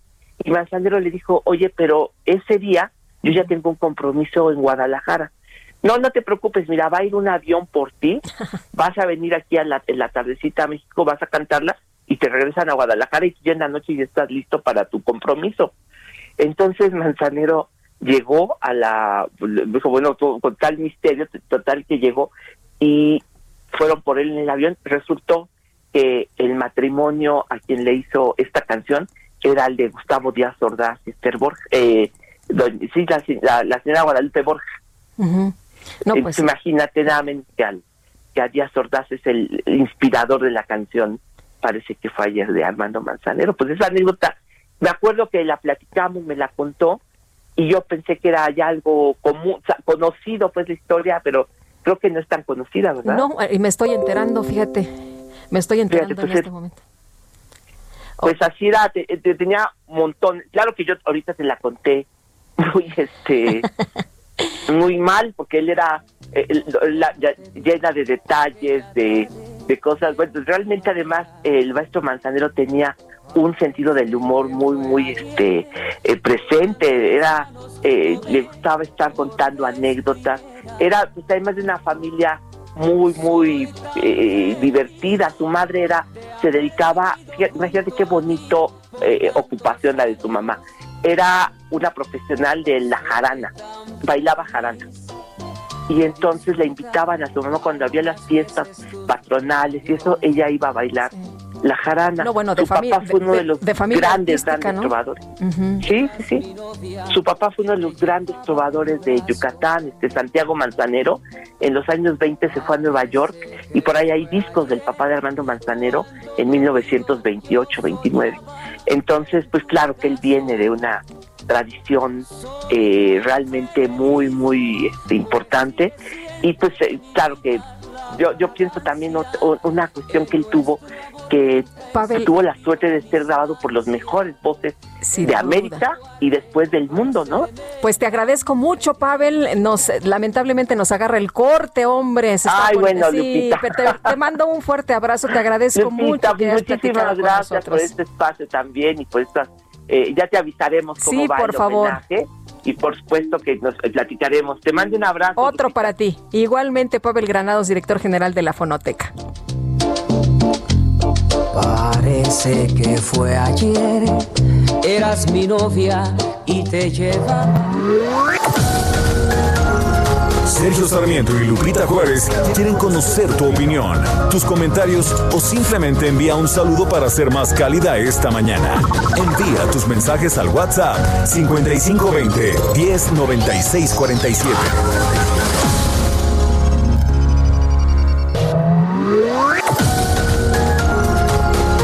Continuamos con Sergio Sarmiento y Lupita Juárez por El Heraldo Radio.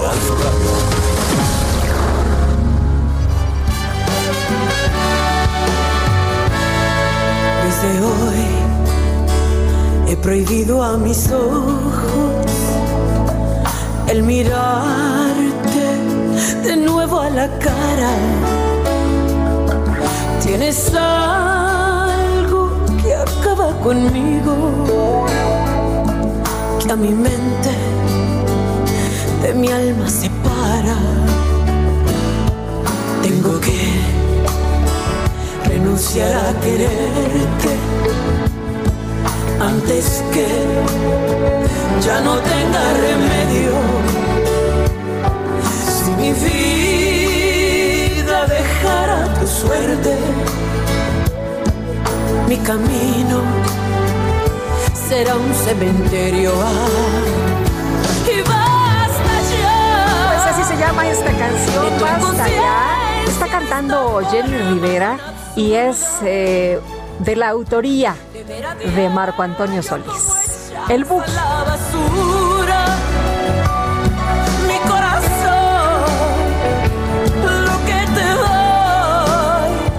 Cierto que multiganador del Latin Grammy, Marco Antonio Solís. ¿eh? ¿Qué tal?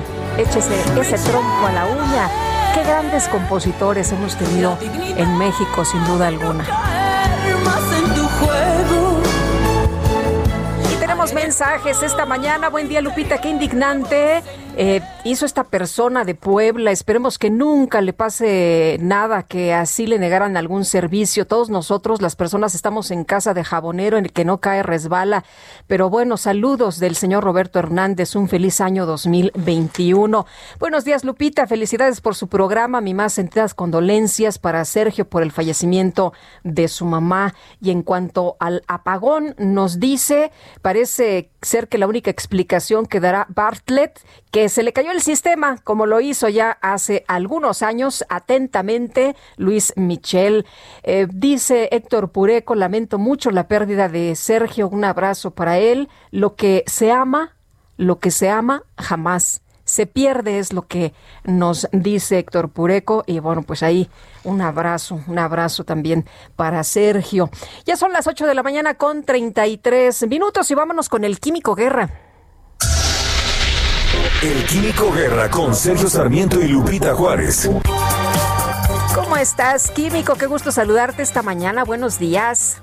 Buenos días, Lupita, y hay buenas noticias, aunque no lo parezca, con todo lo que está sucediendo, pero sí hay buenas noticias. Estoy analizando la formación del gabinete ecológico, el gabinete ambiental del presidente electo Joe Biden y es verdaderamente alentador eh, lo que estamos viendo, no solamente el nombramiento de John Kerry, que ya comenté contigo, que fue secretario de Estado, un hombre que tiene credenciales internacionales muy reconocidas, eh, el eh, senador Kerry eh, va a estar como un enviado especial del presidente Joe Biden oh, sobre el cambio climático, pero también va a ser la primera persona con una agenda ambiental que va a estar dentro del Consejo Nacional de Seguridad de los Estados Unidos.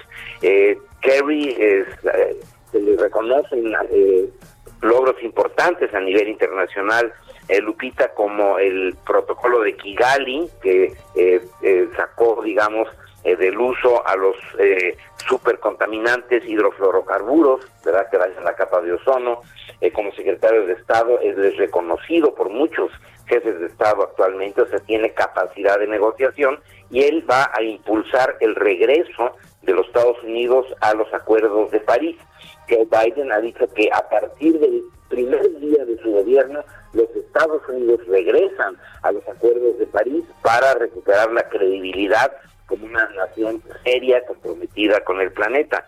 Eh, también eh, la directora Gina McCarthy de la EPA, que es la Agencia de Protección Ambiental de los Estados Unidos, eh, que también viene de la época del presidente Barack Obama, es alguien que está muy reconocida por su capacidad de negociación técnica seria respecto a las cuestiones ambientales y eh, también eh, eh, va, a estar Ali Saidi quien ayudó Ali Saidi ayudó a conformar digamos toda la plataforma ambiental en el gobierno de Barack Obama. Michael Reagan, que ha estado como, digamos, secretario ambiental del estado de Carolina del Norte, Lupita, desde el 2017, va a estar a cargo de la Agencia Ambiental de los Estados Unidos, en donde se espera que él priorice todo lo que tiene que ver con la equidad y la justicia ambiental.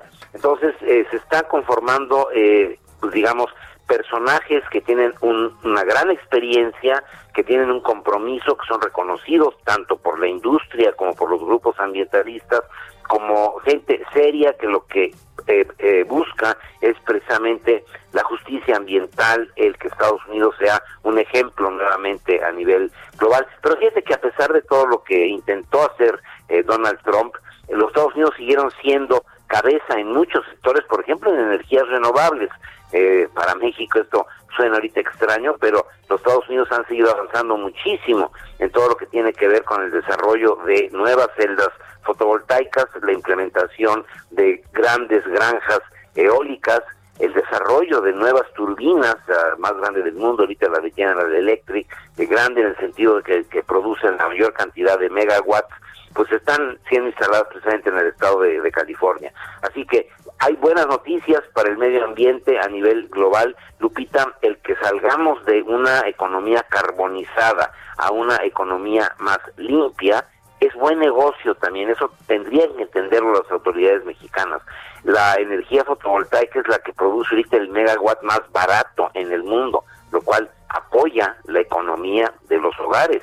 La electricidad en México, como lo vimos ayer con el apagón, ese mega apagón, pues eh, está muy endeble, está muy débil, se necesitan las energías eh, renovables para complementar y no dañan, como ha dicho la secretaria eh, de Energía Rocío no dañan la consistencia y la confianza en la red eléctrica, muy por el contrario, la fortalecen como nos han demostrado los alemanes, los españoles, los decía yo los, los Estados Oye, pero Unidos. además, pero además todo todo el mundo o muchos países en el mundo están haciendo esta reconversión, eh, es decir, están dejando de lado los fósiles y, y bueno, en algunos países ya pues los autos ya no van a utilizar gasolinas, en otros países pues ya no se va a utilizar carbón, en fin, o sea, todo el mundo está viendo hacia otras otro tipo de energías, ¿no?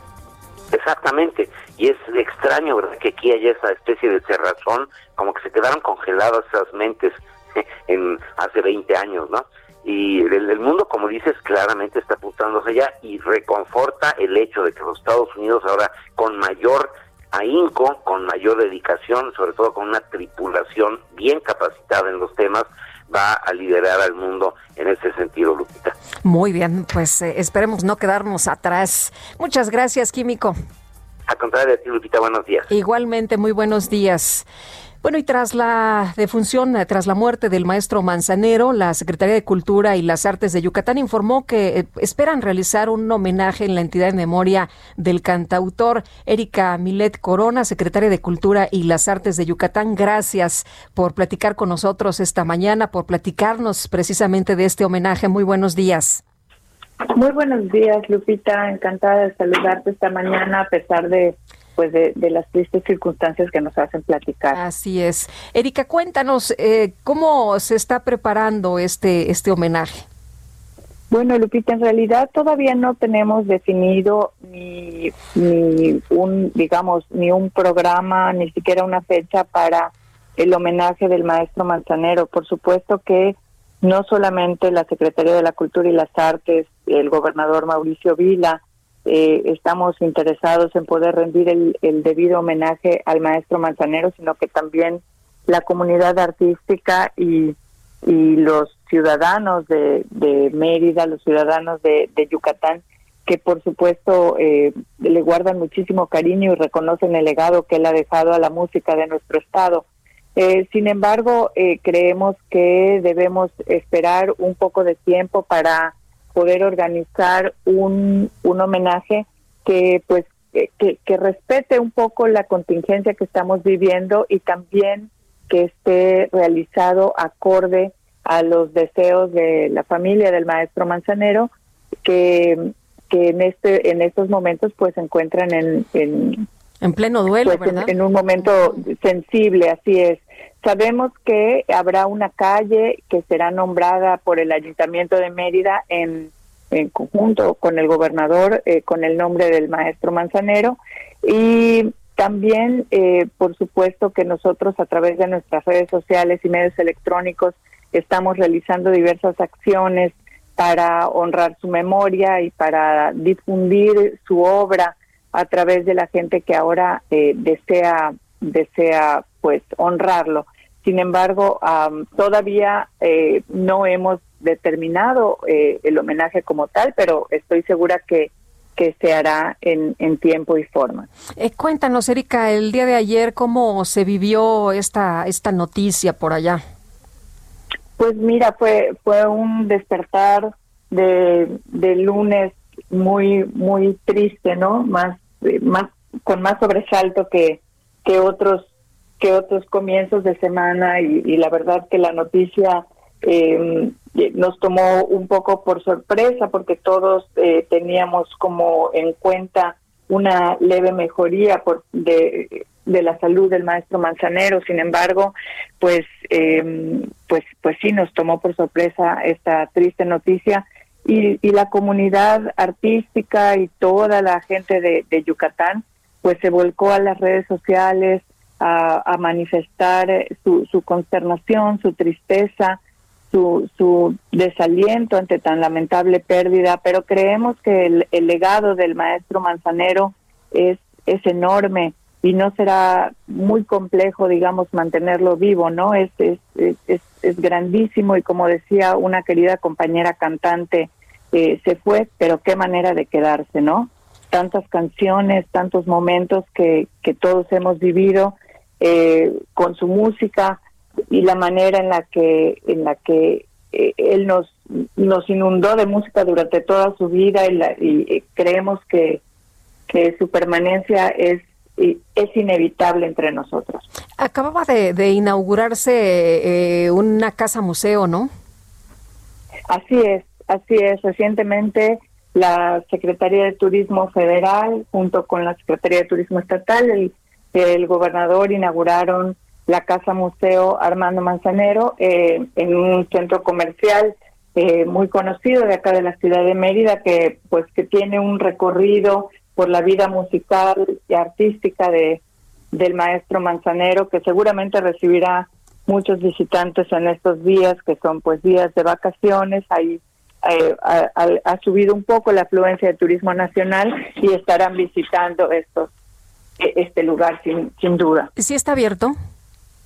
Porque como hay ahora restricciones y hay museos cerrados. Bueno, en, a raíz de la reactivación económica en Yucatán, se elaboraron diversos protocolos que incluyen eh, no solamente centros comerciales y restaurantes, sino también museos y teatros, ¿no? Entonces hay una operación muy controlada de, de estos lugares y estas actividades que cuida todos los protocolos de salud que están validados eh, por la Secretaría de Salud Estatal y, y la oficina del gobernador, la oficina de planeación. Entonces, eh, es posible visitarlos siguiendo ciertas medidas de, de, seguridad que son indispensables para garantizar la seguridad de todos, pero sí está abierto al público y se puede visitar. Muy bien. Erika, muchas gracias por haber platicado con nosotros esta mañana. Buen día. No, al contrario, Lupita, estoy eh, agradecida con la oportunidad. Muy buenos días. Un abrazo. Hasta luego. Erika Milet Corona, secretaria de Cultura y las Artes de Yucatán. Y por otra parte, por otra parte, le quiero comentar a usted que mm, el eh, gobierno, el eh, gobierno de México entregó este lunes condecoraciones, las condecoraciones Miguel Hidalgo, grado placa, a hospitales que han atendido casos de COVID-19 en el país. Zoe Robledo, el director general del Instituto Mexicano del Seguro Social, explicó que se entregan 980 de estas placas simbólicas que serán colocadas en lugares especiales de cada centro médico con el fin de reconocer a todo, a todo el personal, a todos los trabajadores de salud que laboran ahí, en reconocimiento al personal de esta unidad médica, su contribución a salvar vidas durante la pandemia del COVID-19 es lo que dice la placa, pues eh, es, es, lo que va a, leer usted, eh, lo que lo que se ha entregado en estas placas simbólicas. Y bueno, dice, será siempre recordada diciembre 2020. En reconocimiento al personal de esta unidad médica, su contribución a salvar vidas durante la pandemia de COVID-19 será siempre recordada.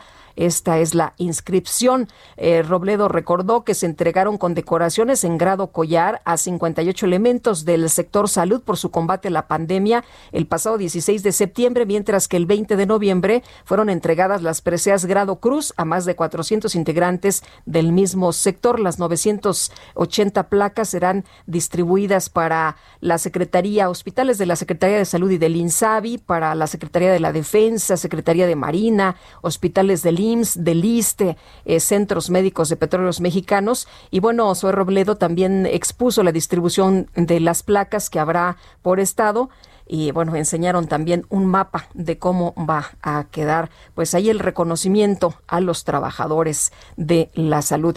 Y de acuerdo con Mario Romero Zaval, especialista en análisis de datos y desarrollador de software, la tendencia de muertes confirmadas COVID-19 y de exceso de mortalidad con los datos recientemente publicados no coincide con el comportamiento que se había visto en cortes previos. Eh, ¿Cuál es la discrepancia? Vamos a preguntarle a Mario Romero Zaval, analista de datos. Mario, muy buenos días, ¿qué tal?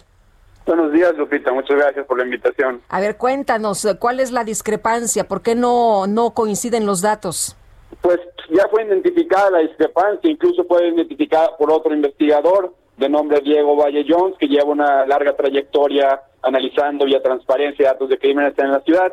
Eh, los datos que publica la Ciudad de México, que los publica, vale recalcar, eh, tres semanas después de la última actualización, que fue el 20 de noviembre, eh, hicieron una actualización hasta el 10 de diciembre, después de hacer mucho ruido en redes sociales, varios eh, investigadores, algunos periodistas y pues, eh, pues gente en general, por fin hicieron una actualización el 20 de diciembre. Hace una actualización incorrecta de los datos en la que un día, el 29 de noviembre, eh, de un, en una en una forma que no puede ser de ninguna manera un efecto natural. Eh, por fecha de defunción caen ese día como los eh, los fallecimientos que eh, registrados y, eh, en esta semana rondan en 400 y 500 y caen a menos de 100 en un día, ¿no? Entonces, si lo veo en una gráfica que pues, estuvimos compartiendo ya en algunos medios, es, es claramente eh, imposible que sea un efecto natural.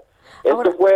Sí, dime, perdón, Lupita. No, no, no, dime y ahorita te, te comento. Pues lo que iba a decir es que pues, a veces pueden pasar errores, ¿no? Eh, siendo generosos, un error en el en el procesamiento de datos, tal vez, yo no sé. Pero estamos viendo ya tres, o sea, es un error que se tendría que explicar en dado caso y, y explicar pues qué se ha hecho en procesos para que no se repita. Creo que es práctica básica para los que trabajamos en, en ese tipo de cosas, sobre todo cuando es un tema tan importante. Pero esto, quiere decir, eh, Mario, que lo que estamos viendo, los datos que nos está dando eh, de manera oficial el gobierno, eh, eh, esto que, quedaría rebasado, habría 2.5 veces más fallecimientos de los registrados de manera oficial de lo que conocemos. Eso es un hecho y lo hemos podido ya reportar desde mayo. Empezamos a hacer este análisis nosotros usando algo que te quiero platicar también, que es el sistema de registro civil cuatro meses antes de que ningún gobierno, ni federal, ni local para la ciudad publicara datos de mortalidad. Los únicos que teníamos en el país eran los del INEGI, que llegaban hasta 2018. Entonces, haciendo uso de este sistema de registro civil, desde mayo hemos podido eh, contabilizar las actas de defunción y en base a eso hacer un análisis de exceso de mortalidad que publicamos con sus respectivas actualizaciones en Nexos, que se retomó a falta de datos oficiales en el país por New York Times, por Financial Times, por The Economist, eh, y sí, siempre fue entre 2.5 y 3, más cercano al pico anterior de mayo rebasó los 3 y luego bajó hasta el punto más bajo que fue 2.5. O sea, por cada muerte confirmada en la ciudad, habían al menos 2.5 más muertes en exceso, es decir, arriba de lo que había que esperarse para este año. Eh, y así se mantiene en, este, en esta última actualización que, publican ellos. Sin embargo, estos datos, como te digo, son incorrectos y, y no es mínimo, eh, Lupita, faltar un día de datos y luego, es un error. El otro error es que dicen que llegan al 12 de diciembre, que sería otra semana completa, pero llegan al 10. Entonces, si tú le quitas una un día a la semana que va del 30 al 6 y luego pones dos días menos en las últimas dos semanas, cuando quieres hacer una gráfica que se hacen semanalmente para poder comparar igual con otras ciudades y otros países, pues obviamente hay una tendencia que no es adecuada, que no es correcta. Eh, Oye, pero, pero mencionabas, mencionabas algo importante, esto de los errores. ¿Podría haber algún error? Eh, eh, ¿Esto podría estar en el margen de error? No, no, esto definitivamente no, no hay algún, no es un, no es una situación natural que pueda hacer que ese día se, se, se registraron, por ejemplo, menos, porque estamos hablando de fecha de defunción, ¿no? y, y, por tu fecha de defunción naturalmente no va a caer de esa manera eh, los fallecidos sería un, un, gran milagro, pero no, no, no es la realidad. Eh, y lo, lo, lo, importante, creo, sobre los errores que se pueden cometer, bueno, digamos, tal vez la gente trabaja bajo presión, no sé, lo que me parece ya negligencia grave es que a los tres días de tener estos datos públicos accesibles para medios y ciudadanos, no los corrijan, no reconozcan el error y no los corrijan. Pero lo que me parece todavía más grave, eh, Lupita, es que perdimos el acceso al registro civil todos los ciudadanos, que era el único medio bajo el cual podíamos auditar eh, las, pues, los datos que están publicando. O sea, ya, no puedes, ya no puedes entrar y ya no puedes revisar la información de manera libre. Como diría nuestra triste cultura política mexicana, se cayó el sistema desde hace varias semanas. Cuando entras e intentas buscar un acta, te dice que está bajo mantenimiento y tampoco han explicado esta situación. O sea, son cosas que nosotros eh, identificamos intentando sustituir la falta de datos en, en estas tres semanas, en este mes en el que no actualizaron nada. Pues parece muy raro, ¿no? Sí, o sea, se presta claramente a suposiciones, ¿no? Y, y, y, creo que pues lo, lo normal y lo esperado para una situación tan importante como es tener acceso a los datos básicos de mortalidad en esta en esta crisis sanitaria que estamos viviendo es pues atenderlo de manera eh, rápida, reconocerlo primero y explicarlo. Y, te puedo decir también que pues soy analista de datos, Lupita, pero mi carrera profesional ha sido más bien el desarrollo de software, administración de sistemas, y tanto tú como el público lo podrán corroborar. Eh, hay errores a veces en, en, en sitios, en sistemas, estos se caen, se corrigen rápidamente tener eh, un sitio abajo por semanas no es una situación técnica normal, no hay, no hay una explicación eh, técnica que yo ya conozca en, experiencia en esta área que pueda decir por varias semanas se cae un sistema y no se puede reparar. Esto no tiene ningún sentido. Ahora, eh, los números, regresando a los números, ¿esto significaría que si el gobierno nos dice que tenemos 122 mil muertos, estaríamos hablando de 200, casi 250 mil? Eh, eso es reconocido por, por el mismo reporte de exceso de mortalidad del país a nivel nacional. Eh, está justamente para eh, finales de noviembre en, en arriba de 250 mil. Sin embargo, lo que yo me estaba refiriendo y los datos que estoy analizando son, los análisis que hemos hecho son exclusivos para la Ciudad de México. Y te puedo decir que es, es similar en, con todos estos datos que están con errores. Es que no creo que sea diferente en otros lados, ¿no? Pues varía un poco, sobre todo en, qué momento de la pandemia está cada estado, ¿no? Ahorita México ya está claramente llegando a un pico mayor que el, que, tuvo en mayo, y en otros estados pueden estar un poco diferidos, pero sí, definitivamente no hay nada particular en los estados, esta es una epidemia que se va a esparcir a todos y que todos debemos estar con el mismo cuidado.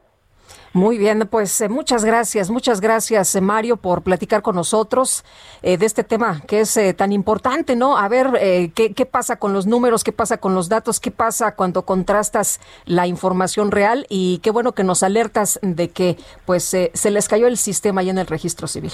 Eso es lo que a mí me gustaría puntualizar, Lupita, te agradezco la invitación y sí, que, que, por, que se tiene que, o sea, es algo, una situación que la verdad la ciudadanía debería estar consciente de, que hemos perdido un recurso básico para poder contabilizar y auditar cuántas personas están muriendo en esta situación. Muchas gracias, Mario. Un abrazo. Buenos días. Muchas gracias, Lupita. Un abrazo. Mario Romero Zavala, analista de datos. Nosotros hacemos una pausa y regresamos de inmediato, por supuesto. El número de WhatsApp para que usted se comunique con nosotros, 5520 10 96 47. De ver a diario como echas a la basura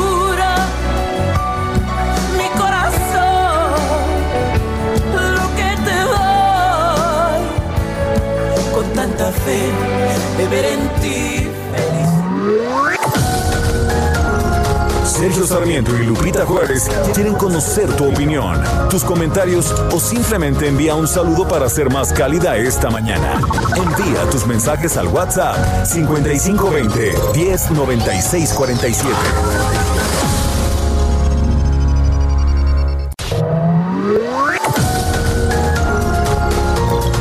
Vamos con Sergio Sarmiento y Lupita Juárez por El Heraldo Radio.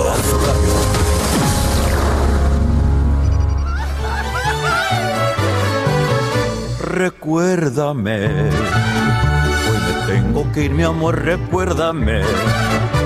No llores, por favor, te llevo en mi corazón y cerca me tendrás. A solas yo te cantaré soñando en regresar. Recuérdame tengo que emigrar, recuérdame. Si mi guitarra oyes llorar, ella con su triste canto te acompañará. Hasta que en mis brazos tú estés, recuérdame.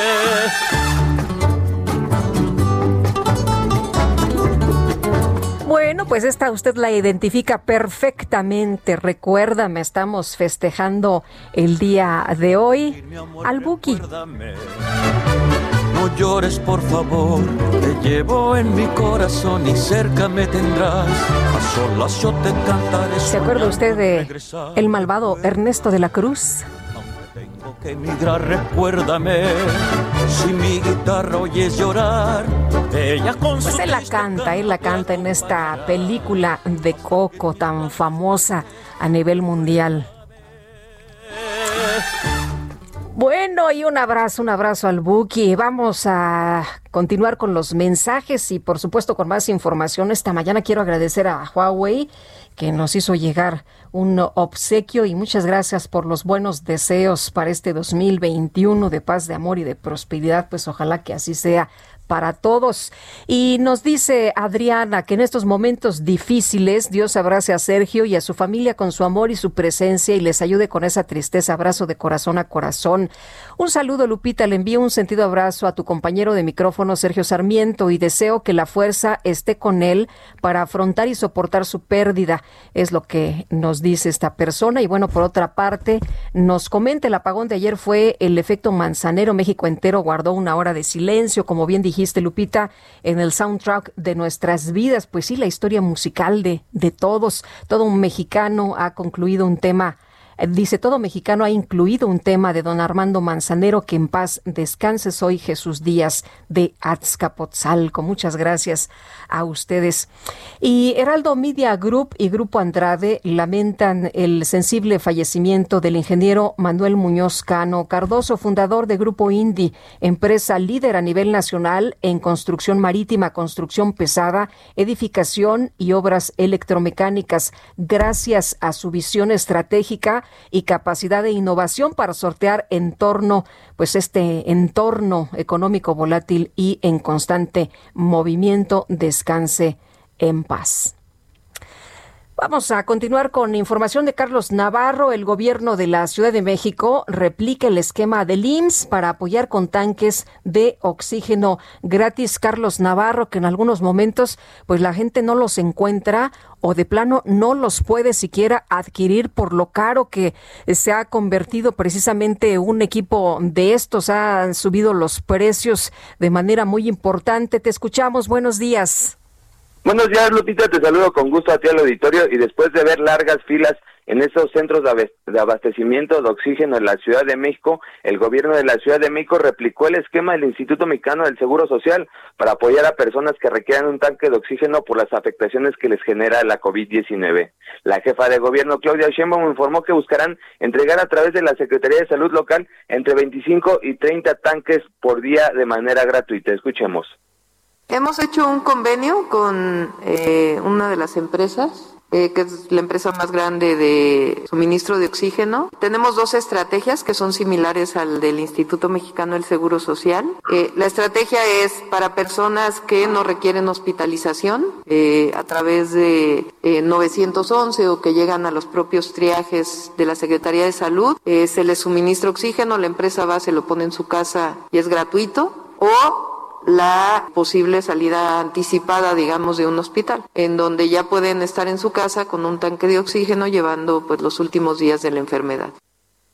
A las personas que estén interesadas en este apoyo pueden marcar al 911 y ahí se les dará el apoyo, ahí les van a comentar, los van a atender y les van a hacer una valoración en caso de que lo necesitan, ya los estarían coordinando con esta empresa que les va a proveer los tanques de oxígeno. Y Lupita, también comentarte que el peor escenario de hospitalizaciones por COVID-19 en la zona metropolitana del Valle de México, que alcanzaría un 90% de ocupación hospitalaria, fue proyectado por las autoridades capitalinas. Se estima que el 11 de enero de 2021 haya 9.512 personas internadas por el nuevo coronavirus en este perímetro comprendido por las 16 alcaldías capitalinas y 59 municipios mexiquenses. La jefa de gobierno advirtió que el ascenso de los casos de hospitalización se mantendrá en los próximos días. Escuchemos.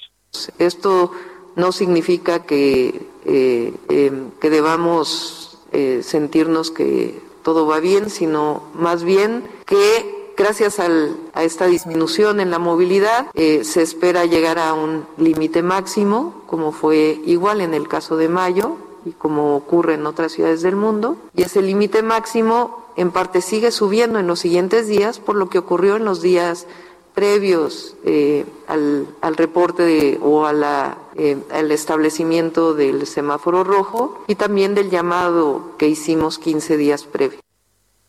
Para este escenario, el gobierno de la Ciudad de México, en coordinación con la Secretaría de Salud Federal y el gobierno del Estado de México, contemplan con, eh, tener 10.457 camas para atender a pacientes COVID.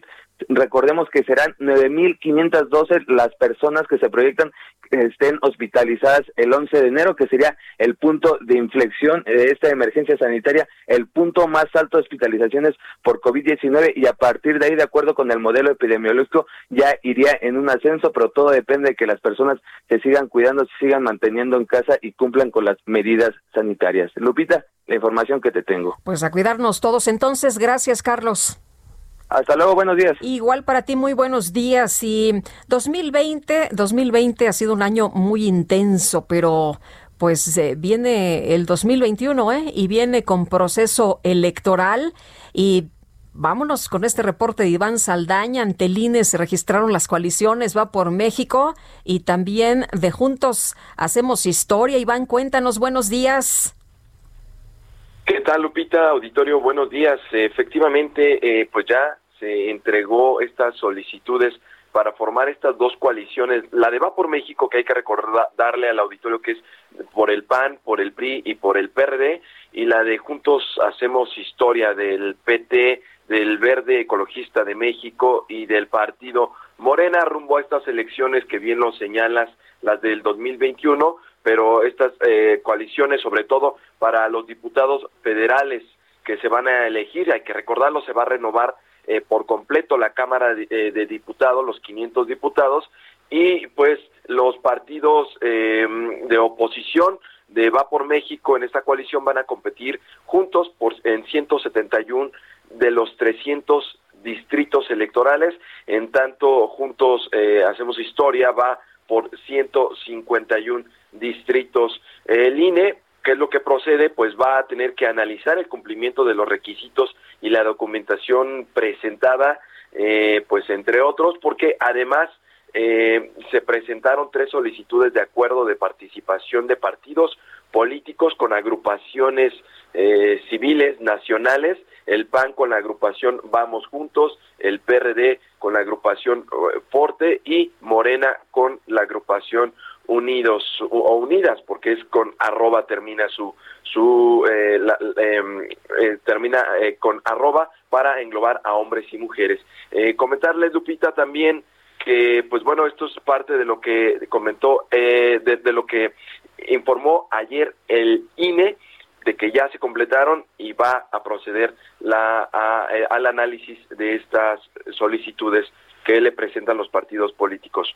Por otra parte, también comentarles al auditorio que el día de ayer, por decisión judicial, la empresa Cyber Robotic Solution, propiedad de León Manuel Barlet Álvarez, hijo del director de la Comisión Federal de Electricidad, Manuel Barlet, eh, pues libró temporalmente las tres sanciones que le había impuesto la Secretaría de la Función Pública y que inhabilitaban a esta empresa por más de dos años para celebrar contratos con la administración pública y también obligaban a la misma a pagar más de tres millones de pesos en multas. Se publicó a través del diario oficial de la Federación, eh, la Secretaría de la Función Pública ahí comunicó a todas las dependencias y entidades públicas federales, estatales y municipales que la tercera sala regional metropolitana y auxiliar en materia de responsabilidades administrativas graves concedió ya una tercera medida cautelar. Esta misma sala fue la que concedió las dos anteriores a esta empresa de, León Manuel Barlet, eh, pues en contra de estas sanciones que se le habían impuesto el pasado 31 de agosto. Con esto, pues ya van a poder celebrar nuevamente contratos, eh, en tanto no concluya el juicio que pues ya interpuso, eh, solicitó esta empresa para pues en contra de estas sanciones. Eh, nada más hay que recordarle al auditorio que las primeras dos sanciones fueron publicadas el día 6 de julio pasado. Ahí se inhabilitó por eh, dos años hasta y tres meses a, em, y perdón también una multa de dos millones doscientos eh, quince mil pesos a esta empresa las cuales fueron suspendidas en agosto y la tercera fue emitida el 31 de agosto pasado pero el día de ayer pues ya se comunicó que fue suspendida eh, Lupita Auditorio. ¿No?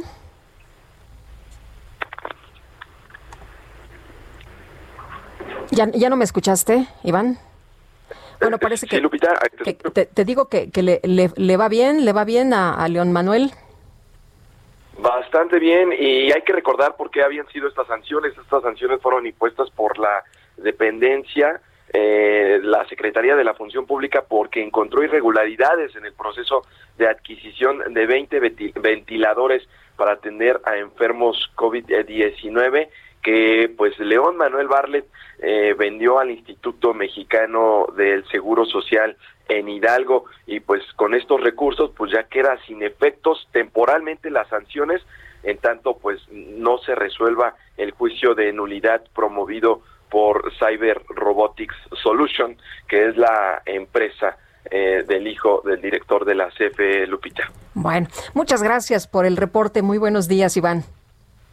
Seguimos informando. Buenos días a todos. Claro que sí, Iván Saldaña. Y con respecto a las, eh, ya sabe usted, eh, estas elecciones del 2021, el registro de las coaliciones, pues le van a meter toda la carne al asador. Ya hemos visto en Twitter cómo está la guerra y qué tal los spots. Ya los escuchó, cómo están empezando. Van por el Congreso y por las gubernaturas, pero al presidente le interesa, por supuesto, el Congreso. Y le agradezco a Javier de Jesús Otelo Nava, asesor y representante legal de las víctimas del 9 de noviembre, que platique con nosotros ¿Se acordará usted de este enfrentamiento en una manifestación por el asesinato de la joven Bianca Alejandrina allá en Cancún, Quintana Roo, que fue dispersada a balazos por parte de policías el pasado 9 de noviembre? Vamos a, ver eh, cómo va todo esto, ¿no? Vamos a darle seguimiento como lo hemos hecho en las últimas semanas y no dejar esto en el olvido. Javier, gracias. Buenos días. Buenos días, Lupita. ¿Cómo está? Bien, afortunadamente. Oiga, cuéntenos, han eh, denunciado que hay opacidad en la investigación. ¿Qué pasa? Así es. Ahorita estamos por presentarnos en la Fiscalía General de la República para solicitarles que traigan el caso que lleva la Fiscalía Local, porque ahí hemos visto que no tienen los elementos necesarios, ni recursos materiales, ni recursos humanos para el efecto de que se pueda llevar una correcta investigación pues tenemos solamente 11 acusados de aproximadamente 80 involucrados. Esto demuestra que no tienen formación inclusive la Fiscalía Local para poder llevar una investigación de esta magnitud. Si no tienen la capacidad para llevar una investigación, eh, ¿confía usted en que eh, pueda eh, haber sancionados, que pueda haber gente que realmente pues sea castigada por estos hechos?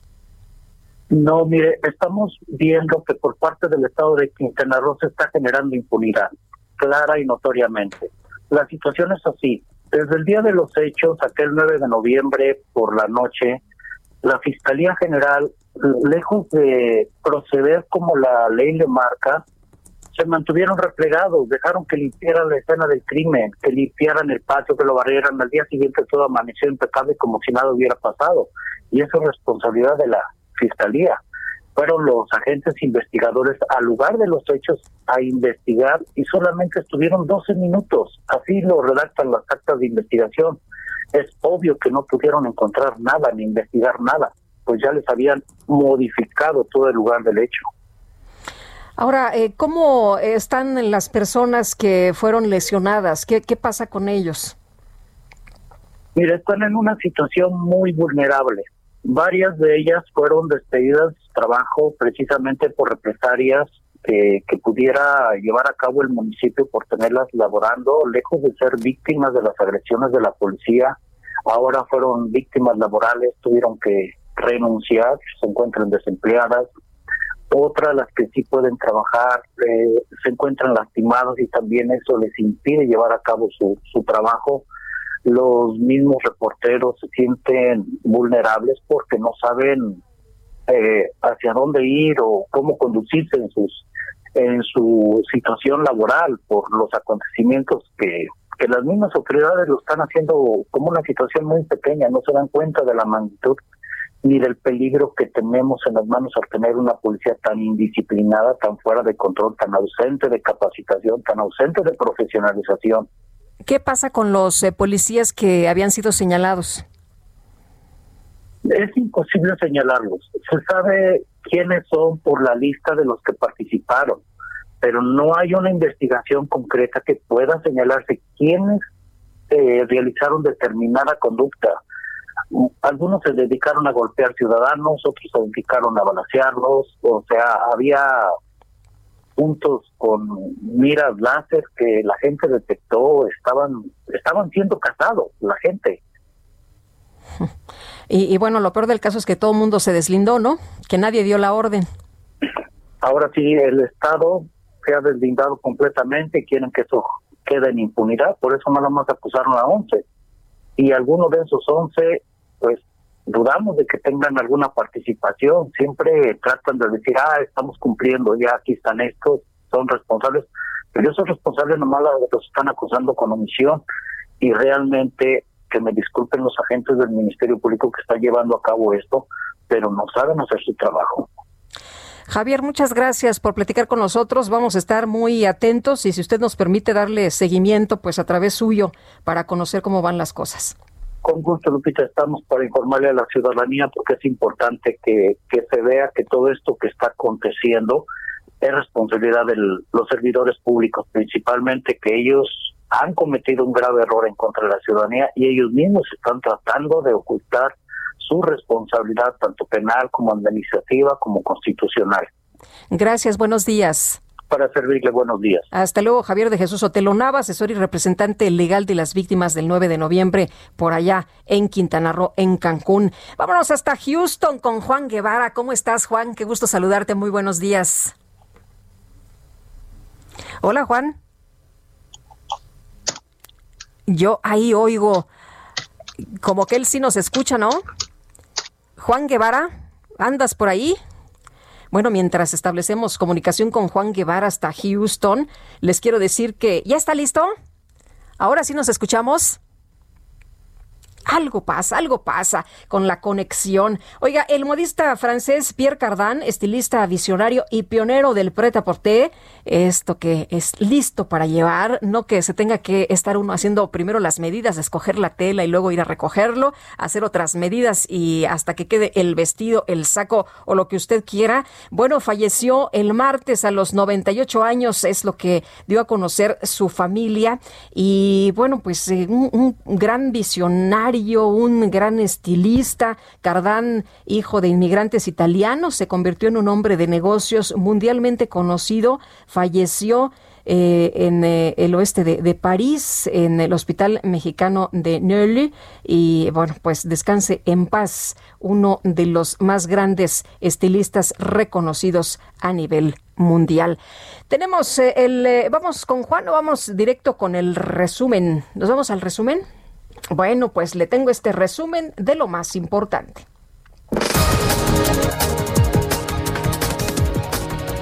Desde Palacio Nacional, el presidente López Obrador encabezó la entrega de la medalla Miguel Hidalgo al personal del sector salud que atiende la emergencia sanitaria por el coronavirus se va a llevar a cabo la entrega de la condecoración Miguel Hidalgo. Son placas conmemorativas en honor a todo el personal de salud que no vamos a dejar de agradecerle por su entrega, por su humanismo, porque ellos han sido fundamentales, mujeres, hombres del sector salud, para enfrentar esta terrible pandemia que tanto daño ha causado. Y por otro lado, el presidente informó que a partir del 4 de enero se van a recibir más de 50 mil dosis de la vacuna contra el coronavirus de la farmacéutica Pfizer para inmunizar al personal médico de cinco estados.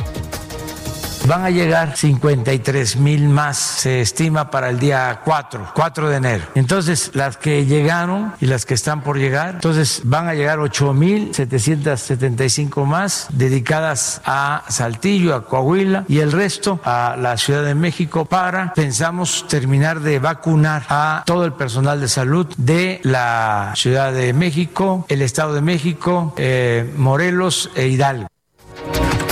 Gobierno de Croacia informó del fuerte sismo de magnitud 6.2 registrado en la ciudad de Zagreb que dejó un saldo de por lo menos una niña muerta y diversos daños en edificios. Y esta mañana se dio a conocer el fallecimiento del famoso diseñador de moda francés Pierre Cardin a los 98, tenía 98 años de edad.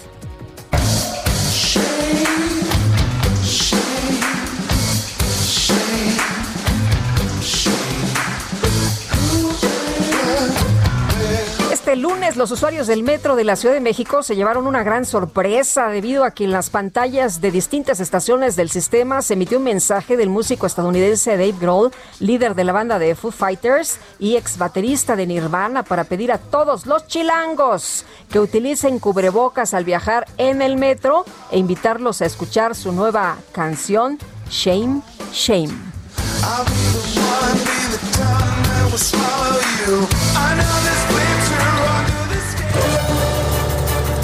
Vámonos a Indios Verdes por allá. Información de Israel Lorenzana. ¿Qué tal Israel? Buenos días otra vez. Lupita, muchísimas gracias. Efectivamente, estamos en la zona norte de la Ciudad de México y aquí ya hemos observado asentamientos considerables.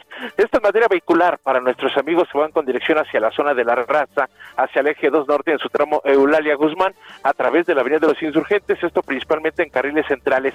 Las alternativas hay que utilizar sin duda alguna Avenida Instituto Politécnico Nacional o también la calzada de los Misterios para desplazarse hacia Río Consulado. El sentido opuesto con dirección hacia la México Pachuca la circulación sin ningún problema, fluye a muy buena velocidad para que va con dirección hacia Centenario, hacia el Río de los Remedios o hacia la vía Morelos. Lupita, la información que te tengo. Gracias Israel, muy buenos días. Hasta luego. Y vámonos de Indios Verdes ahora a Álvaro Obregón. Alan Rodríguez, ¿qué sucede por allá?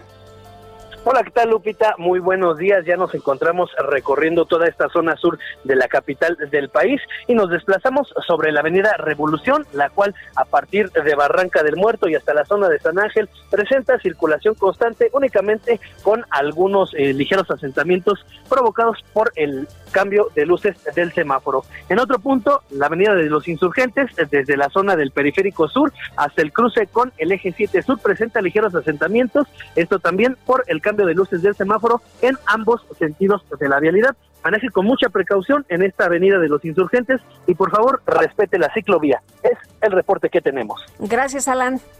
Excelente día. Igual para ti, muy buenos días. Y vamos a hacer una pausa, pero regresamos de inmediato. Le quiero recordar que nuestro número de WhatsApp es 5520 1096 47 5520 1096 47 y si usted se quiere comunicar con nosotros esta mañana a través de nuestras cuentas en Twitter arroba Sergio y Lupita esa es la del programa arroba Sergio Lupita y la mía arroba Lupita Juárez H. Recuérdame, hoy me tengo que ir, mi amor, recuérdame. No llores, por favor, te llevo en mi corazón y cerca me tendrás. A solas yo te cantaré soñando en regresar, recuérdame tengo que emigrar, recuérdame. Si mi guitarra oyes llorar, ella con su triste canto te acompañará. Hasta que en mis brazos tú estés, recuérdame.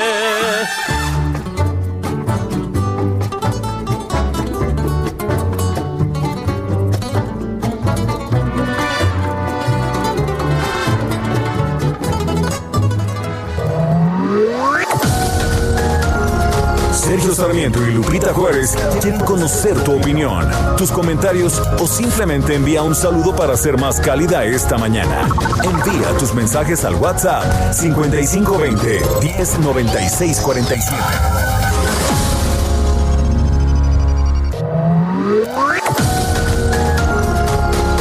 Continuamos con Sergio Sarmiento y Lupita Juárez por El Heraldo Radio. Sergio Sarmiento y Lupita Juárez. Tecnología con Dalia de Paz. Año nuevo, vida nueva, más alegre los días serán. Año nuevo. Bueno, en esta mañana tan fría, así entra Dalia de Paz con un muy buen ritmo. Oye, Lupita, ¿Cómo con estás? nuevos. Muy bien, Lupita, qué gusto escuchar. Igualmente, buenos días. Pues aquí escuchándote desde Chiapas, Lupita. Y precisamente le aprovecho para mandarle un abrazote aquí a mi amiga Valeria Verdejo, que nos escucha allá en Veracruz, y a mi querido amigo Víctor Montúfar en Querétaro. Como ves, Lupita, nos escuchan en todo el mundo, en todo el país. Gracias infinitas a, todos los que escriben y nos han acompañado durante este año. Y antes de que finalice eh, pues este 2020, Lupita, me gustaría hablarles de un dispositivo que he estado probando durante estas semanas y que me parece muy conveniente, sobre todo si seguiremos trabajando o ejercitándonos desde casa. Y arranco platicándoles de unos muy buenos audífonos inalámbricos Bluetooth con cancelación de ruido, de las mejores opciones que hay en el mercado y que he probado. Créanme, de hecho, pues yo creo que son mejores que los AirPods Pro en cuanto a la cancelación de ruido. Hablo de los Huawei FreeBuds Pro que además de tener un diseño muy práctico y cómodo, son ideales para traer en la bolsa del pantalón y bueno, pues son también perfectos para dispositivos Android. Y ojo aquí, porque aunque sí funcionan con iOS y Windows, a veces la experiencia para sincronizarlos es toda una odisea. A mí me tomó un buen rato poder hacerlo, pero sí jalan. La razón es básicamente pues que no hay una aplicación y hay que manipularlos más. En el caso de Android, estos FreeBuds Pro de Huawei, eh, pues son mucho más sencillos gracias a una aplicación em, que nos va a permitir modificar, checar el volumen, su carga, incluso nos dirá si estamos usando la almohadilla de silicona correcta o no, las cuales, por cierto, son realmente cómodas incluso al llevarlos durante largas sesiones, no se mueven aunque brinques o bailes o saltes ahí en tu casa. Estos FreeBuds Pro de Huawei son capaces de aislarnos casi por completo del ruido para aquellos que no quieren escuchar nada. Bueno, pues estos son una muy buena alternativa. Nos permiten también alternar entre diferentes modos para usarlos ahí de modo natural y escuchar todo lo que está pasando afuera. Eh, usando la app o dejando pulsado el botón de los auriculares. La calidad de sonido es espectacular ya que te sumerge a la música, podcast o a cualquier contenido multimedia que estés reproduciendo. Imagínense que estás escuchando ahí a Lupita Juárez y parece que te está dando las noticias al oído. Además, tiene la capacidad de conectarse a dos dispositivos al mismo tiempo. En cuanto, en cuanto a su batería, este modelo ofrece hasta cuatro horas de música con cancelación de ruido activa y hasta siete con esta función desactivada y 30 horas cuando se combina con el estuche de carga. Y hablando del estuche, se puede cargar de manera inalámbrica o bien hay mediante un puerto USB tipo C y en el que veremos una LED que nos indica el estado de carga. Lo que no me gusta es que a veces es complicado sacar estos audífonos del estuche, hay que hacer algunas maniobras, pero al final pues le agarras la onda, aunque no debería ser el caso. ¿Vale la pena? Definitivamente sí, si su presupuesto ronda menos de los 4 mil pesos, son más baratos incluso que los AirPods Pro los Samsung Box Live y los Sony WF1000. Hay tres colores, pero definitivamente el más elegante, si buscan que sean diferentes a los demás, es el color plata. Eh, pues son una, el sonido, como les digo, es una joya. Ahí en mi Twitter e Instagram, dale de paz, les comparto más detalles. Y por cierto, Lupita, ya estoy probando aquí a la joya de la familia, el Huawei Mate 40 Pro, aquí tomando algunas fotos que sé que te gustan te las voy a compartir y bueno, más adelante les platicaré del equipo. Y antes de concluir, Lupita, amigos, fíjense que Amazon me acaba de pasar la lista de los libros impresos y, digitales más vendidos en español. Durante Eso me este interesa mucho. Ah, yo lo sé, Lupita, yo lo sé, así que toma nota porque te puedo escanear algo para que te compres unos libros, ¿eh? Y comiences el año con todo lo que da. Así que, bueno, si todavía tienen ahí pendientes sus regalos navideños o el que está por llegar, o sea, el de los Reyes Magos. Oye, pásanos la lista, pásanos la lista en tu Twitter, ¿no? Muy bien, Lupita, pero te doy los... Adelántame, adelántame. Bueno, el primero lo ocupa el sutil arte de que te importe un carajo, un enfoque disruptivo para vivir una buena vida. En segundo y mi favorito por siempre está el principito. En tercero, el hombre en busca de sentido. Y bueno, en el, rápidamente para los digitales o para el Kindle, el primer lugar es el mismo, el sutil arte de que te importe un carajo. Eh, parece que este libro es todo un hit, así que lo tendré que comprar. Como en este espacio nos gusta consentirlos, tengo tres gift cards digitales para que te compren alguno de estos libros que ya les mencioné ahí en amazon.com.mx o si tienen su Kindle para que lo hagan de manera digital. Lo único que deben hacer es escribirme a Dalia de Paz hradio.gmail.com y contarme con qué título arrancará en el año y por qué ahí en mi Twitter e Instagram. Dale de paz si tienen alguna duda. Lupita, ¿con qué libro arrancas este año? El 2021. El, 2000, el 2021, ¿con qué lo voy a arrancar? Híjole, todavía no me decido, tengo un montón. Oye, ¿sabes cuál está en el top 5 de los digitales más descargados, más vendidos? A ver. Decisiones difíciles Sí, del expresidente Felipe Calderón Hinojosa. Ándale. Ahí está, ¿eh? Muy bien. Por si te avientas. Lupita, les mando Muchas un abrazo. gracias. Espero que terminen este año con mucha alegría en casa y cuidándonos mucho. Gracias, un abrazo, Dalia. Abrazote grande, Lupita. Hasta luego, Dalia de Paz. Y vámonos ahora a los deportes.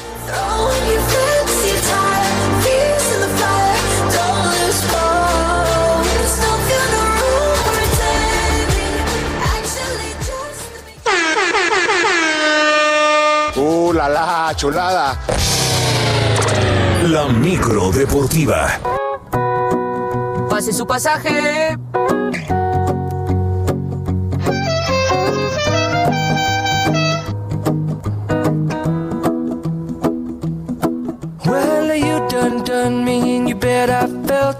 Julio Romero, ¿cómo te va? Qué buenas canciones trae la micro esta mañana.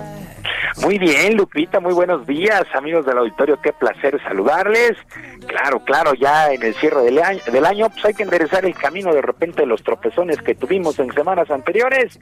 Entonces, pues ahí nos vamos con la micro deportiva.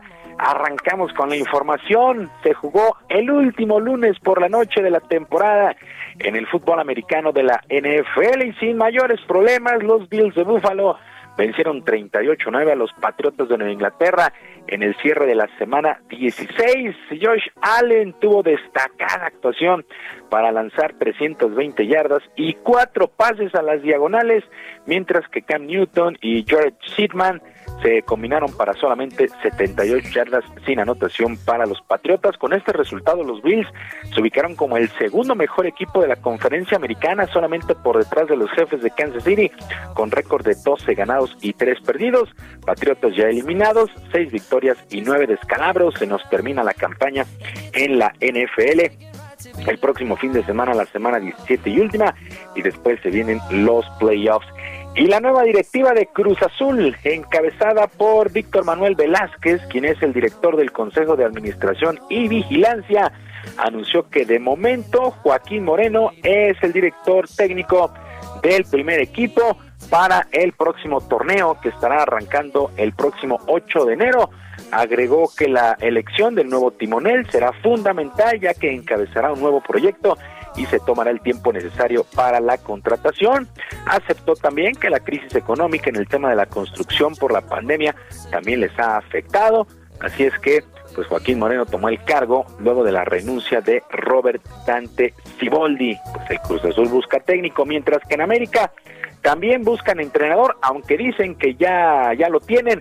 Se filtró, ha trascendido que eran tres candidatos que han dirigido en España, estaban en el radar. Javier Calleja, ex técnico del Villarreal, Santiago Solari, que trabajó de manera interina con el Real Madrid y eh, pues conoce el balompié nacional después de haber jugado en Atlante, además de Quique Sánchez Flores. Bueno, el elegido, dicen, ha sido Santiago Solari y que será anunciado en el transcurso de este día para dirigir al América. América se quedó sin técnico tras el cese de Miguel Herrera y estarán debutando el próximo 9 de enero contra el San Luis en la cancha del Estadio Azteca.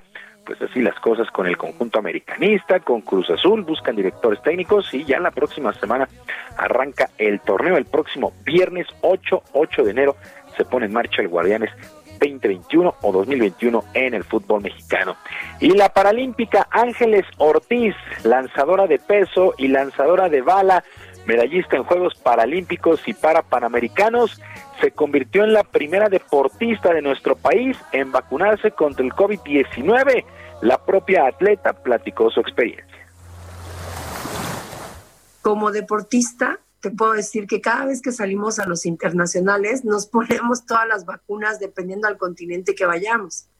Eh, malaria, fiebre amarilla, esa, eh, eh, la, esta negra, no me acuerdo cómo se llama, bueno, nos hemos puesto influenza cada año, entonces nos hemos puesto tantas que dices, pues sí, hay, hay efectos secundarios efectivamente en algunas ocasiones, en algunos organismos no, pero en algunas ocasiones hay efectos secundarios como irritación, febrícula, fiebre, incluso dolor articular, dolor muscular, enrojecimiento, hinchazón, algo. Pero es eso, es algo que pasa, es algo que puedes soportar.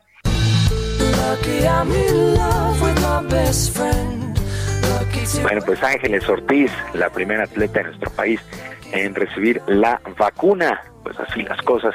Bueno, y el comité organizador del Abierto de Australia de tenis le extendió una invitación al británico Andy Murray para que dispute la edición del 2021. Murray regresa a Melbourne pues después de poco más de dos años en lo que fue probablemente su último partido, luego de retirarse por constantes molestias en la cadera.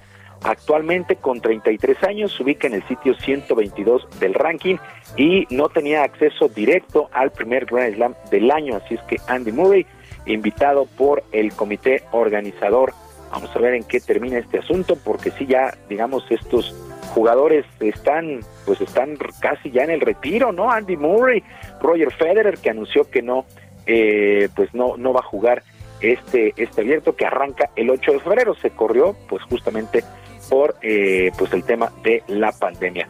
Bueno, y el día de hoy continúa la actividad en el béisbol de la Liga Mexicana del Pacífico. Se juegan ya las últimas series de temporada regular. Por lo pronto, para el día de hoy, el equipo de los eh, Yaquis de Ciudad Obregón estará enfrentando a los Mayos de Navojoa, los Naranjeros de Hermosillo, a los Charros de Jalisco, los Sultanes de Monterrey visitan a los Tomateros de Culiacán, los Cañeros de los Mochis ante los Venados de Mazatlán y Guasave estarán jugando contra las Águilas de Mexicali el próximo 30, el día mañana termina ya la campaña regular y se vendrán los playoffs la Liga Mexicana del Pacífico que busca campeón para que represente justamente en la próxima serie del Caribe que estará jugándose en Mazatlán, Sinaloa.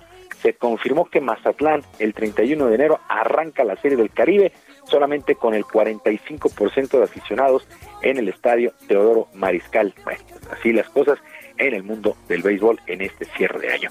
Lupita, amigos del auditorio, la información deportiva este martes, que sea un extraordinario día por supuesto, yo les mando abrazo a la distancia. Gracias, muy buenos días. Abrazo también para ti, Julio. Buenos días, excelente día para todos. Son las 9 con 43 minutos y vámonos con Mónica Reyes. Tiempo atrás y es que mi corazón no sabe querer hasta volverte a ver.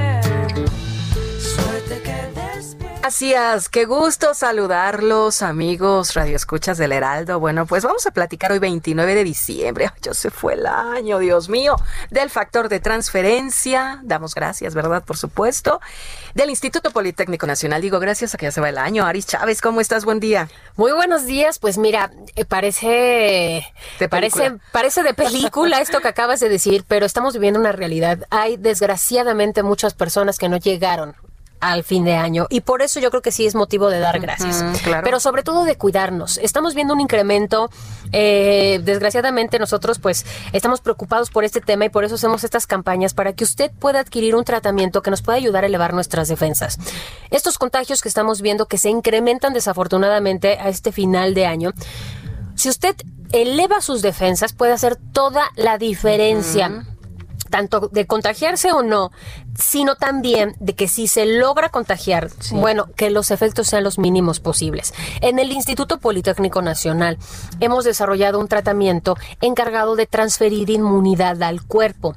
El factor de transferencia, tomarlo todos los días, nos garantiza multiplicar nuestra cantidad de glóbulos blancos y de leucocitos 470%.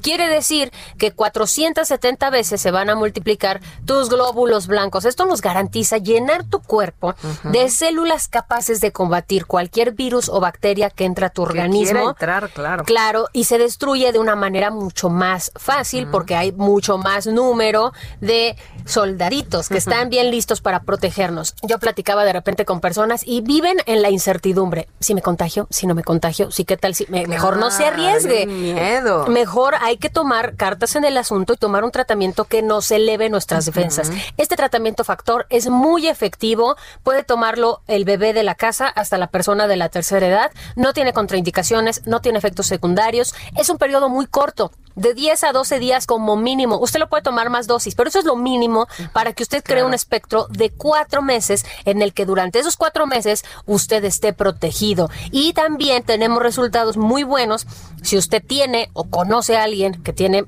este tipo de enfermedades, por ejemplo, cáncer, diabetes, lupus, esclerosis múltiple, artritis reumatoide, VIH, enfermedades de la tiroides, las alergias, asma, bronquitis, influenza, son más de 100 enfermedades en donde hemos visto resultados desde la primera semana y mejorías de hasta un 90% tomando el factor de transferencia. Así que ya lo sabe, es una muy buena alternativa, estamos a tiempo de tomar un buen tratamiento que nos siga protegiendo porque esta pandemia, Moni, va para largo.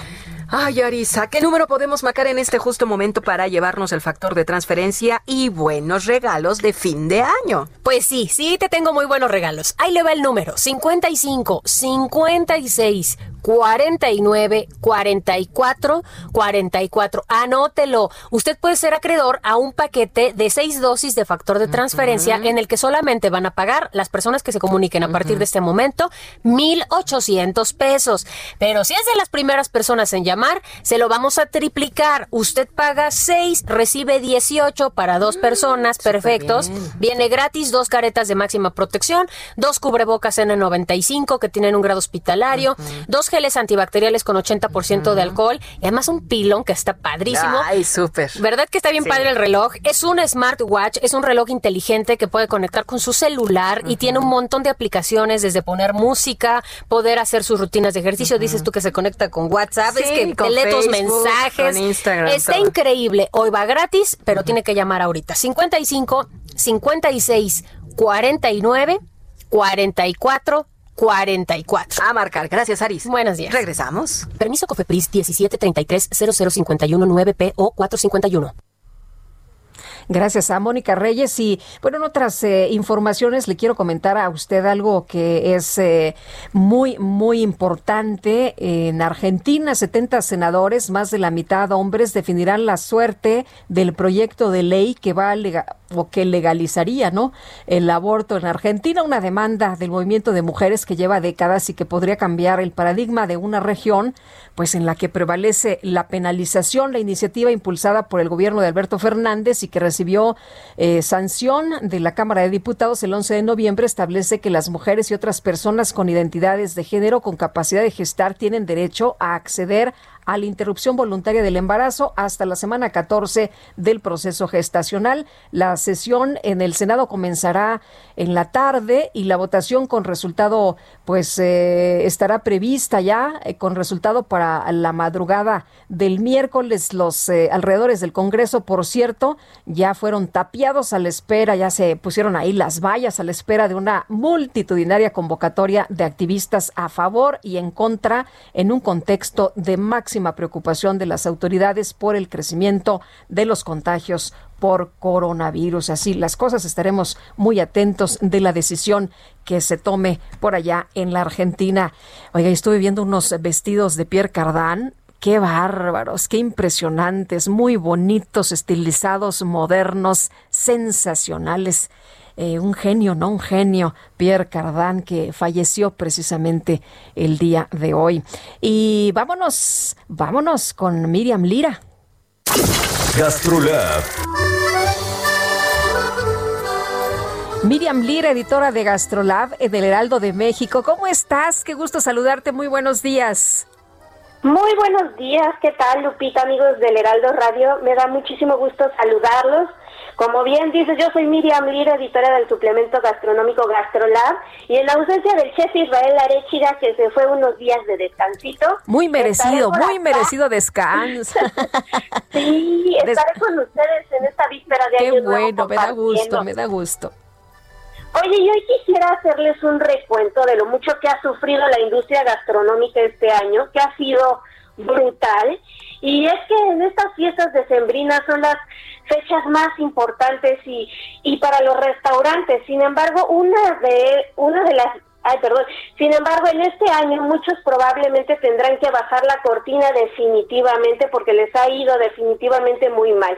Este año 2020 las ventas de la industria se redujeron 90% de acuerdo con la Cámara Nacional de la Industria de Restaurantes y Alimentos Condimentados con la Canirac y solo en la Ciudad de México han cerrado definitivamente 7.500 establecimientos de comida de todos los niveles porque hay que recordar que la mayoría son pequeños y medianos negocios. Y en todo el país ya van 90 mil. Sin embargo, si las cosas siguen como están más o menos ahora, pues podríamos terminar el año con el cierre definitivo de 122 mil restaurantes. Lo que quiere decir que el 20% de estos establecimientos del país quedarían en quiebra de acuerdo con cifras que nos ha dado la canidad. Así que ahora más que nunca nos toca ser conscientes, Lupita, y cuidar, cuidarnos, no hacer fiestas, que es sumamente importante, y decidir bien sobre a quiénes vamos a destinar el dinero de nuestros bolsillos a la hora de preparar, pues ahora nuestras cenas de Año Nuevo. Y uno de los mejores apoyos que podemos tener hacia la industria, es en primer lugar comprar insumos en nuestros mercados más cercanos, no olvidarnos de ellos, apoyar en la medida de nuestras posibilidades también haciendo algunos encargos a nuestros restaurantes favoritos. Si es que no quieren cocinar en estas fechas, pues es una gran, gran opción. Todos van a estar felices de, de servirles, de recibir sus apoyos. acuérdense que también existen los bonos gastronómicos, que es esta este, pues forma de ayudarlos en los que tú vas y compras por adelantado y en cuanto el semáforo no lo permita, van y tienen una comida o una cena muy especial en, el que ustedes eligen. Eh, y también fijarnos que nuestros productos sean hechos en México y no de importación, eso también es muy importante. Así que pues ahora es el tiempo, como diría el gran Yuri de Gortari, que falleció también hace algunas semanas, de hacer país, de apoyarnos entre todos. Y pues mi última recomendación sería que visiten gastrolabweb.com Ahí van a encontrar un sinfín de opciones para que puedan disfrutar en su entorno más cercano con sus seres queridos y quédense en casa, eso es lo más importante y compartir la mesa, ¿por qué no? Pues sí, tienes toda la razón, hay que cuidar los empleos y bueno, pues eh, disfrutar lo que tenemos en México también, por supuesto. Oye, yo el otro día hice una sopita de, de huitlacoche de, Yuri de Gortari, que no sabes, me quedó a todo dar. Delicioso. Querida Miriam, muchas gracias. Recetas de 10. Sí, de 10. Te mando un abrazo, muchas gracias. Abrazo. Son las 9 ya con 53 minutos. Y nos vamos de volada, ¿verdad, mi Quique? Bueno, esta mañana el presidente López Obrador aseguró que el apagón que se registró ayer en dos estados del país no volverá a repetirse. Denunció que este incidente será utilizado para atacar a la Comisión Federal de Electricidad. Y por otro lado, anunció el presidente que va a cancelar su viaje a Chiapas por Año Nuevo para quedarse en la Ciudad de México a fin de atender la pandemia de COVID. Gobierno de España informó que este martes recibió más de 350 mil dosis de la vacuna contra COVID de las farmacéuticas Pfizer BioNTech. Autoridades de China anunciaron que la ciudad de Beijing impuso una cuarentena para 10 áreas del distrito de Xunyi por un nuevo brote de COVID. Se trata del primer confinamiento en la capital china desde el mes de julio.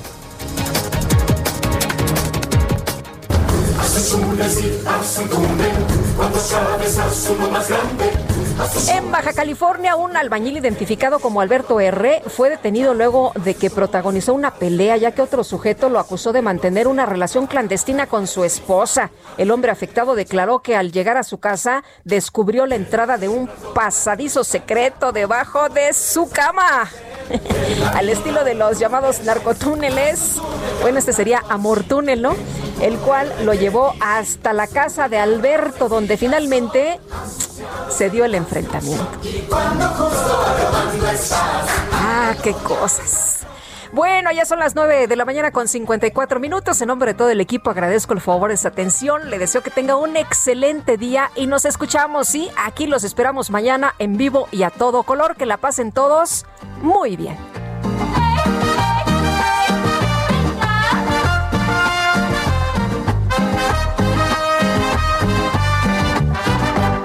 Quiero decirte Heraldo Media Group presentó Sergio Sarmiento y Lupita Juárez por El Heraldo Radio. Heraldo Radio. Reinvéntate con las rebajas. Encuentra lo mejor en esta temporada, ahora con hasta 50% de descuento. De diciembre 26 de 2020 a enero 7 de 2021. Compra en línea o al 55 47 42 99 45. Soy totalmente Palacio. Consulta términos en el Palacio de Hierro. Tired of ads barging into your favorite news podcasts? Good news. Ad-free listening is available on Amazon Music for all the music plus top podcasts included with your Prime membership. Stay up to date on everything newsworthy by downloading the Amazon Music app for free or go to amazon.com slash news ad free. That's amazon.com slash news ad free to catch up on the latest episodes without the ads.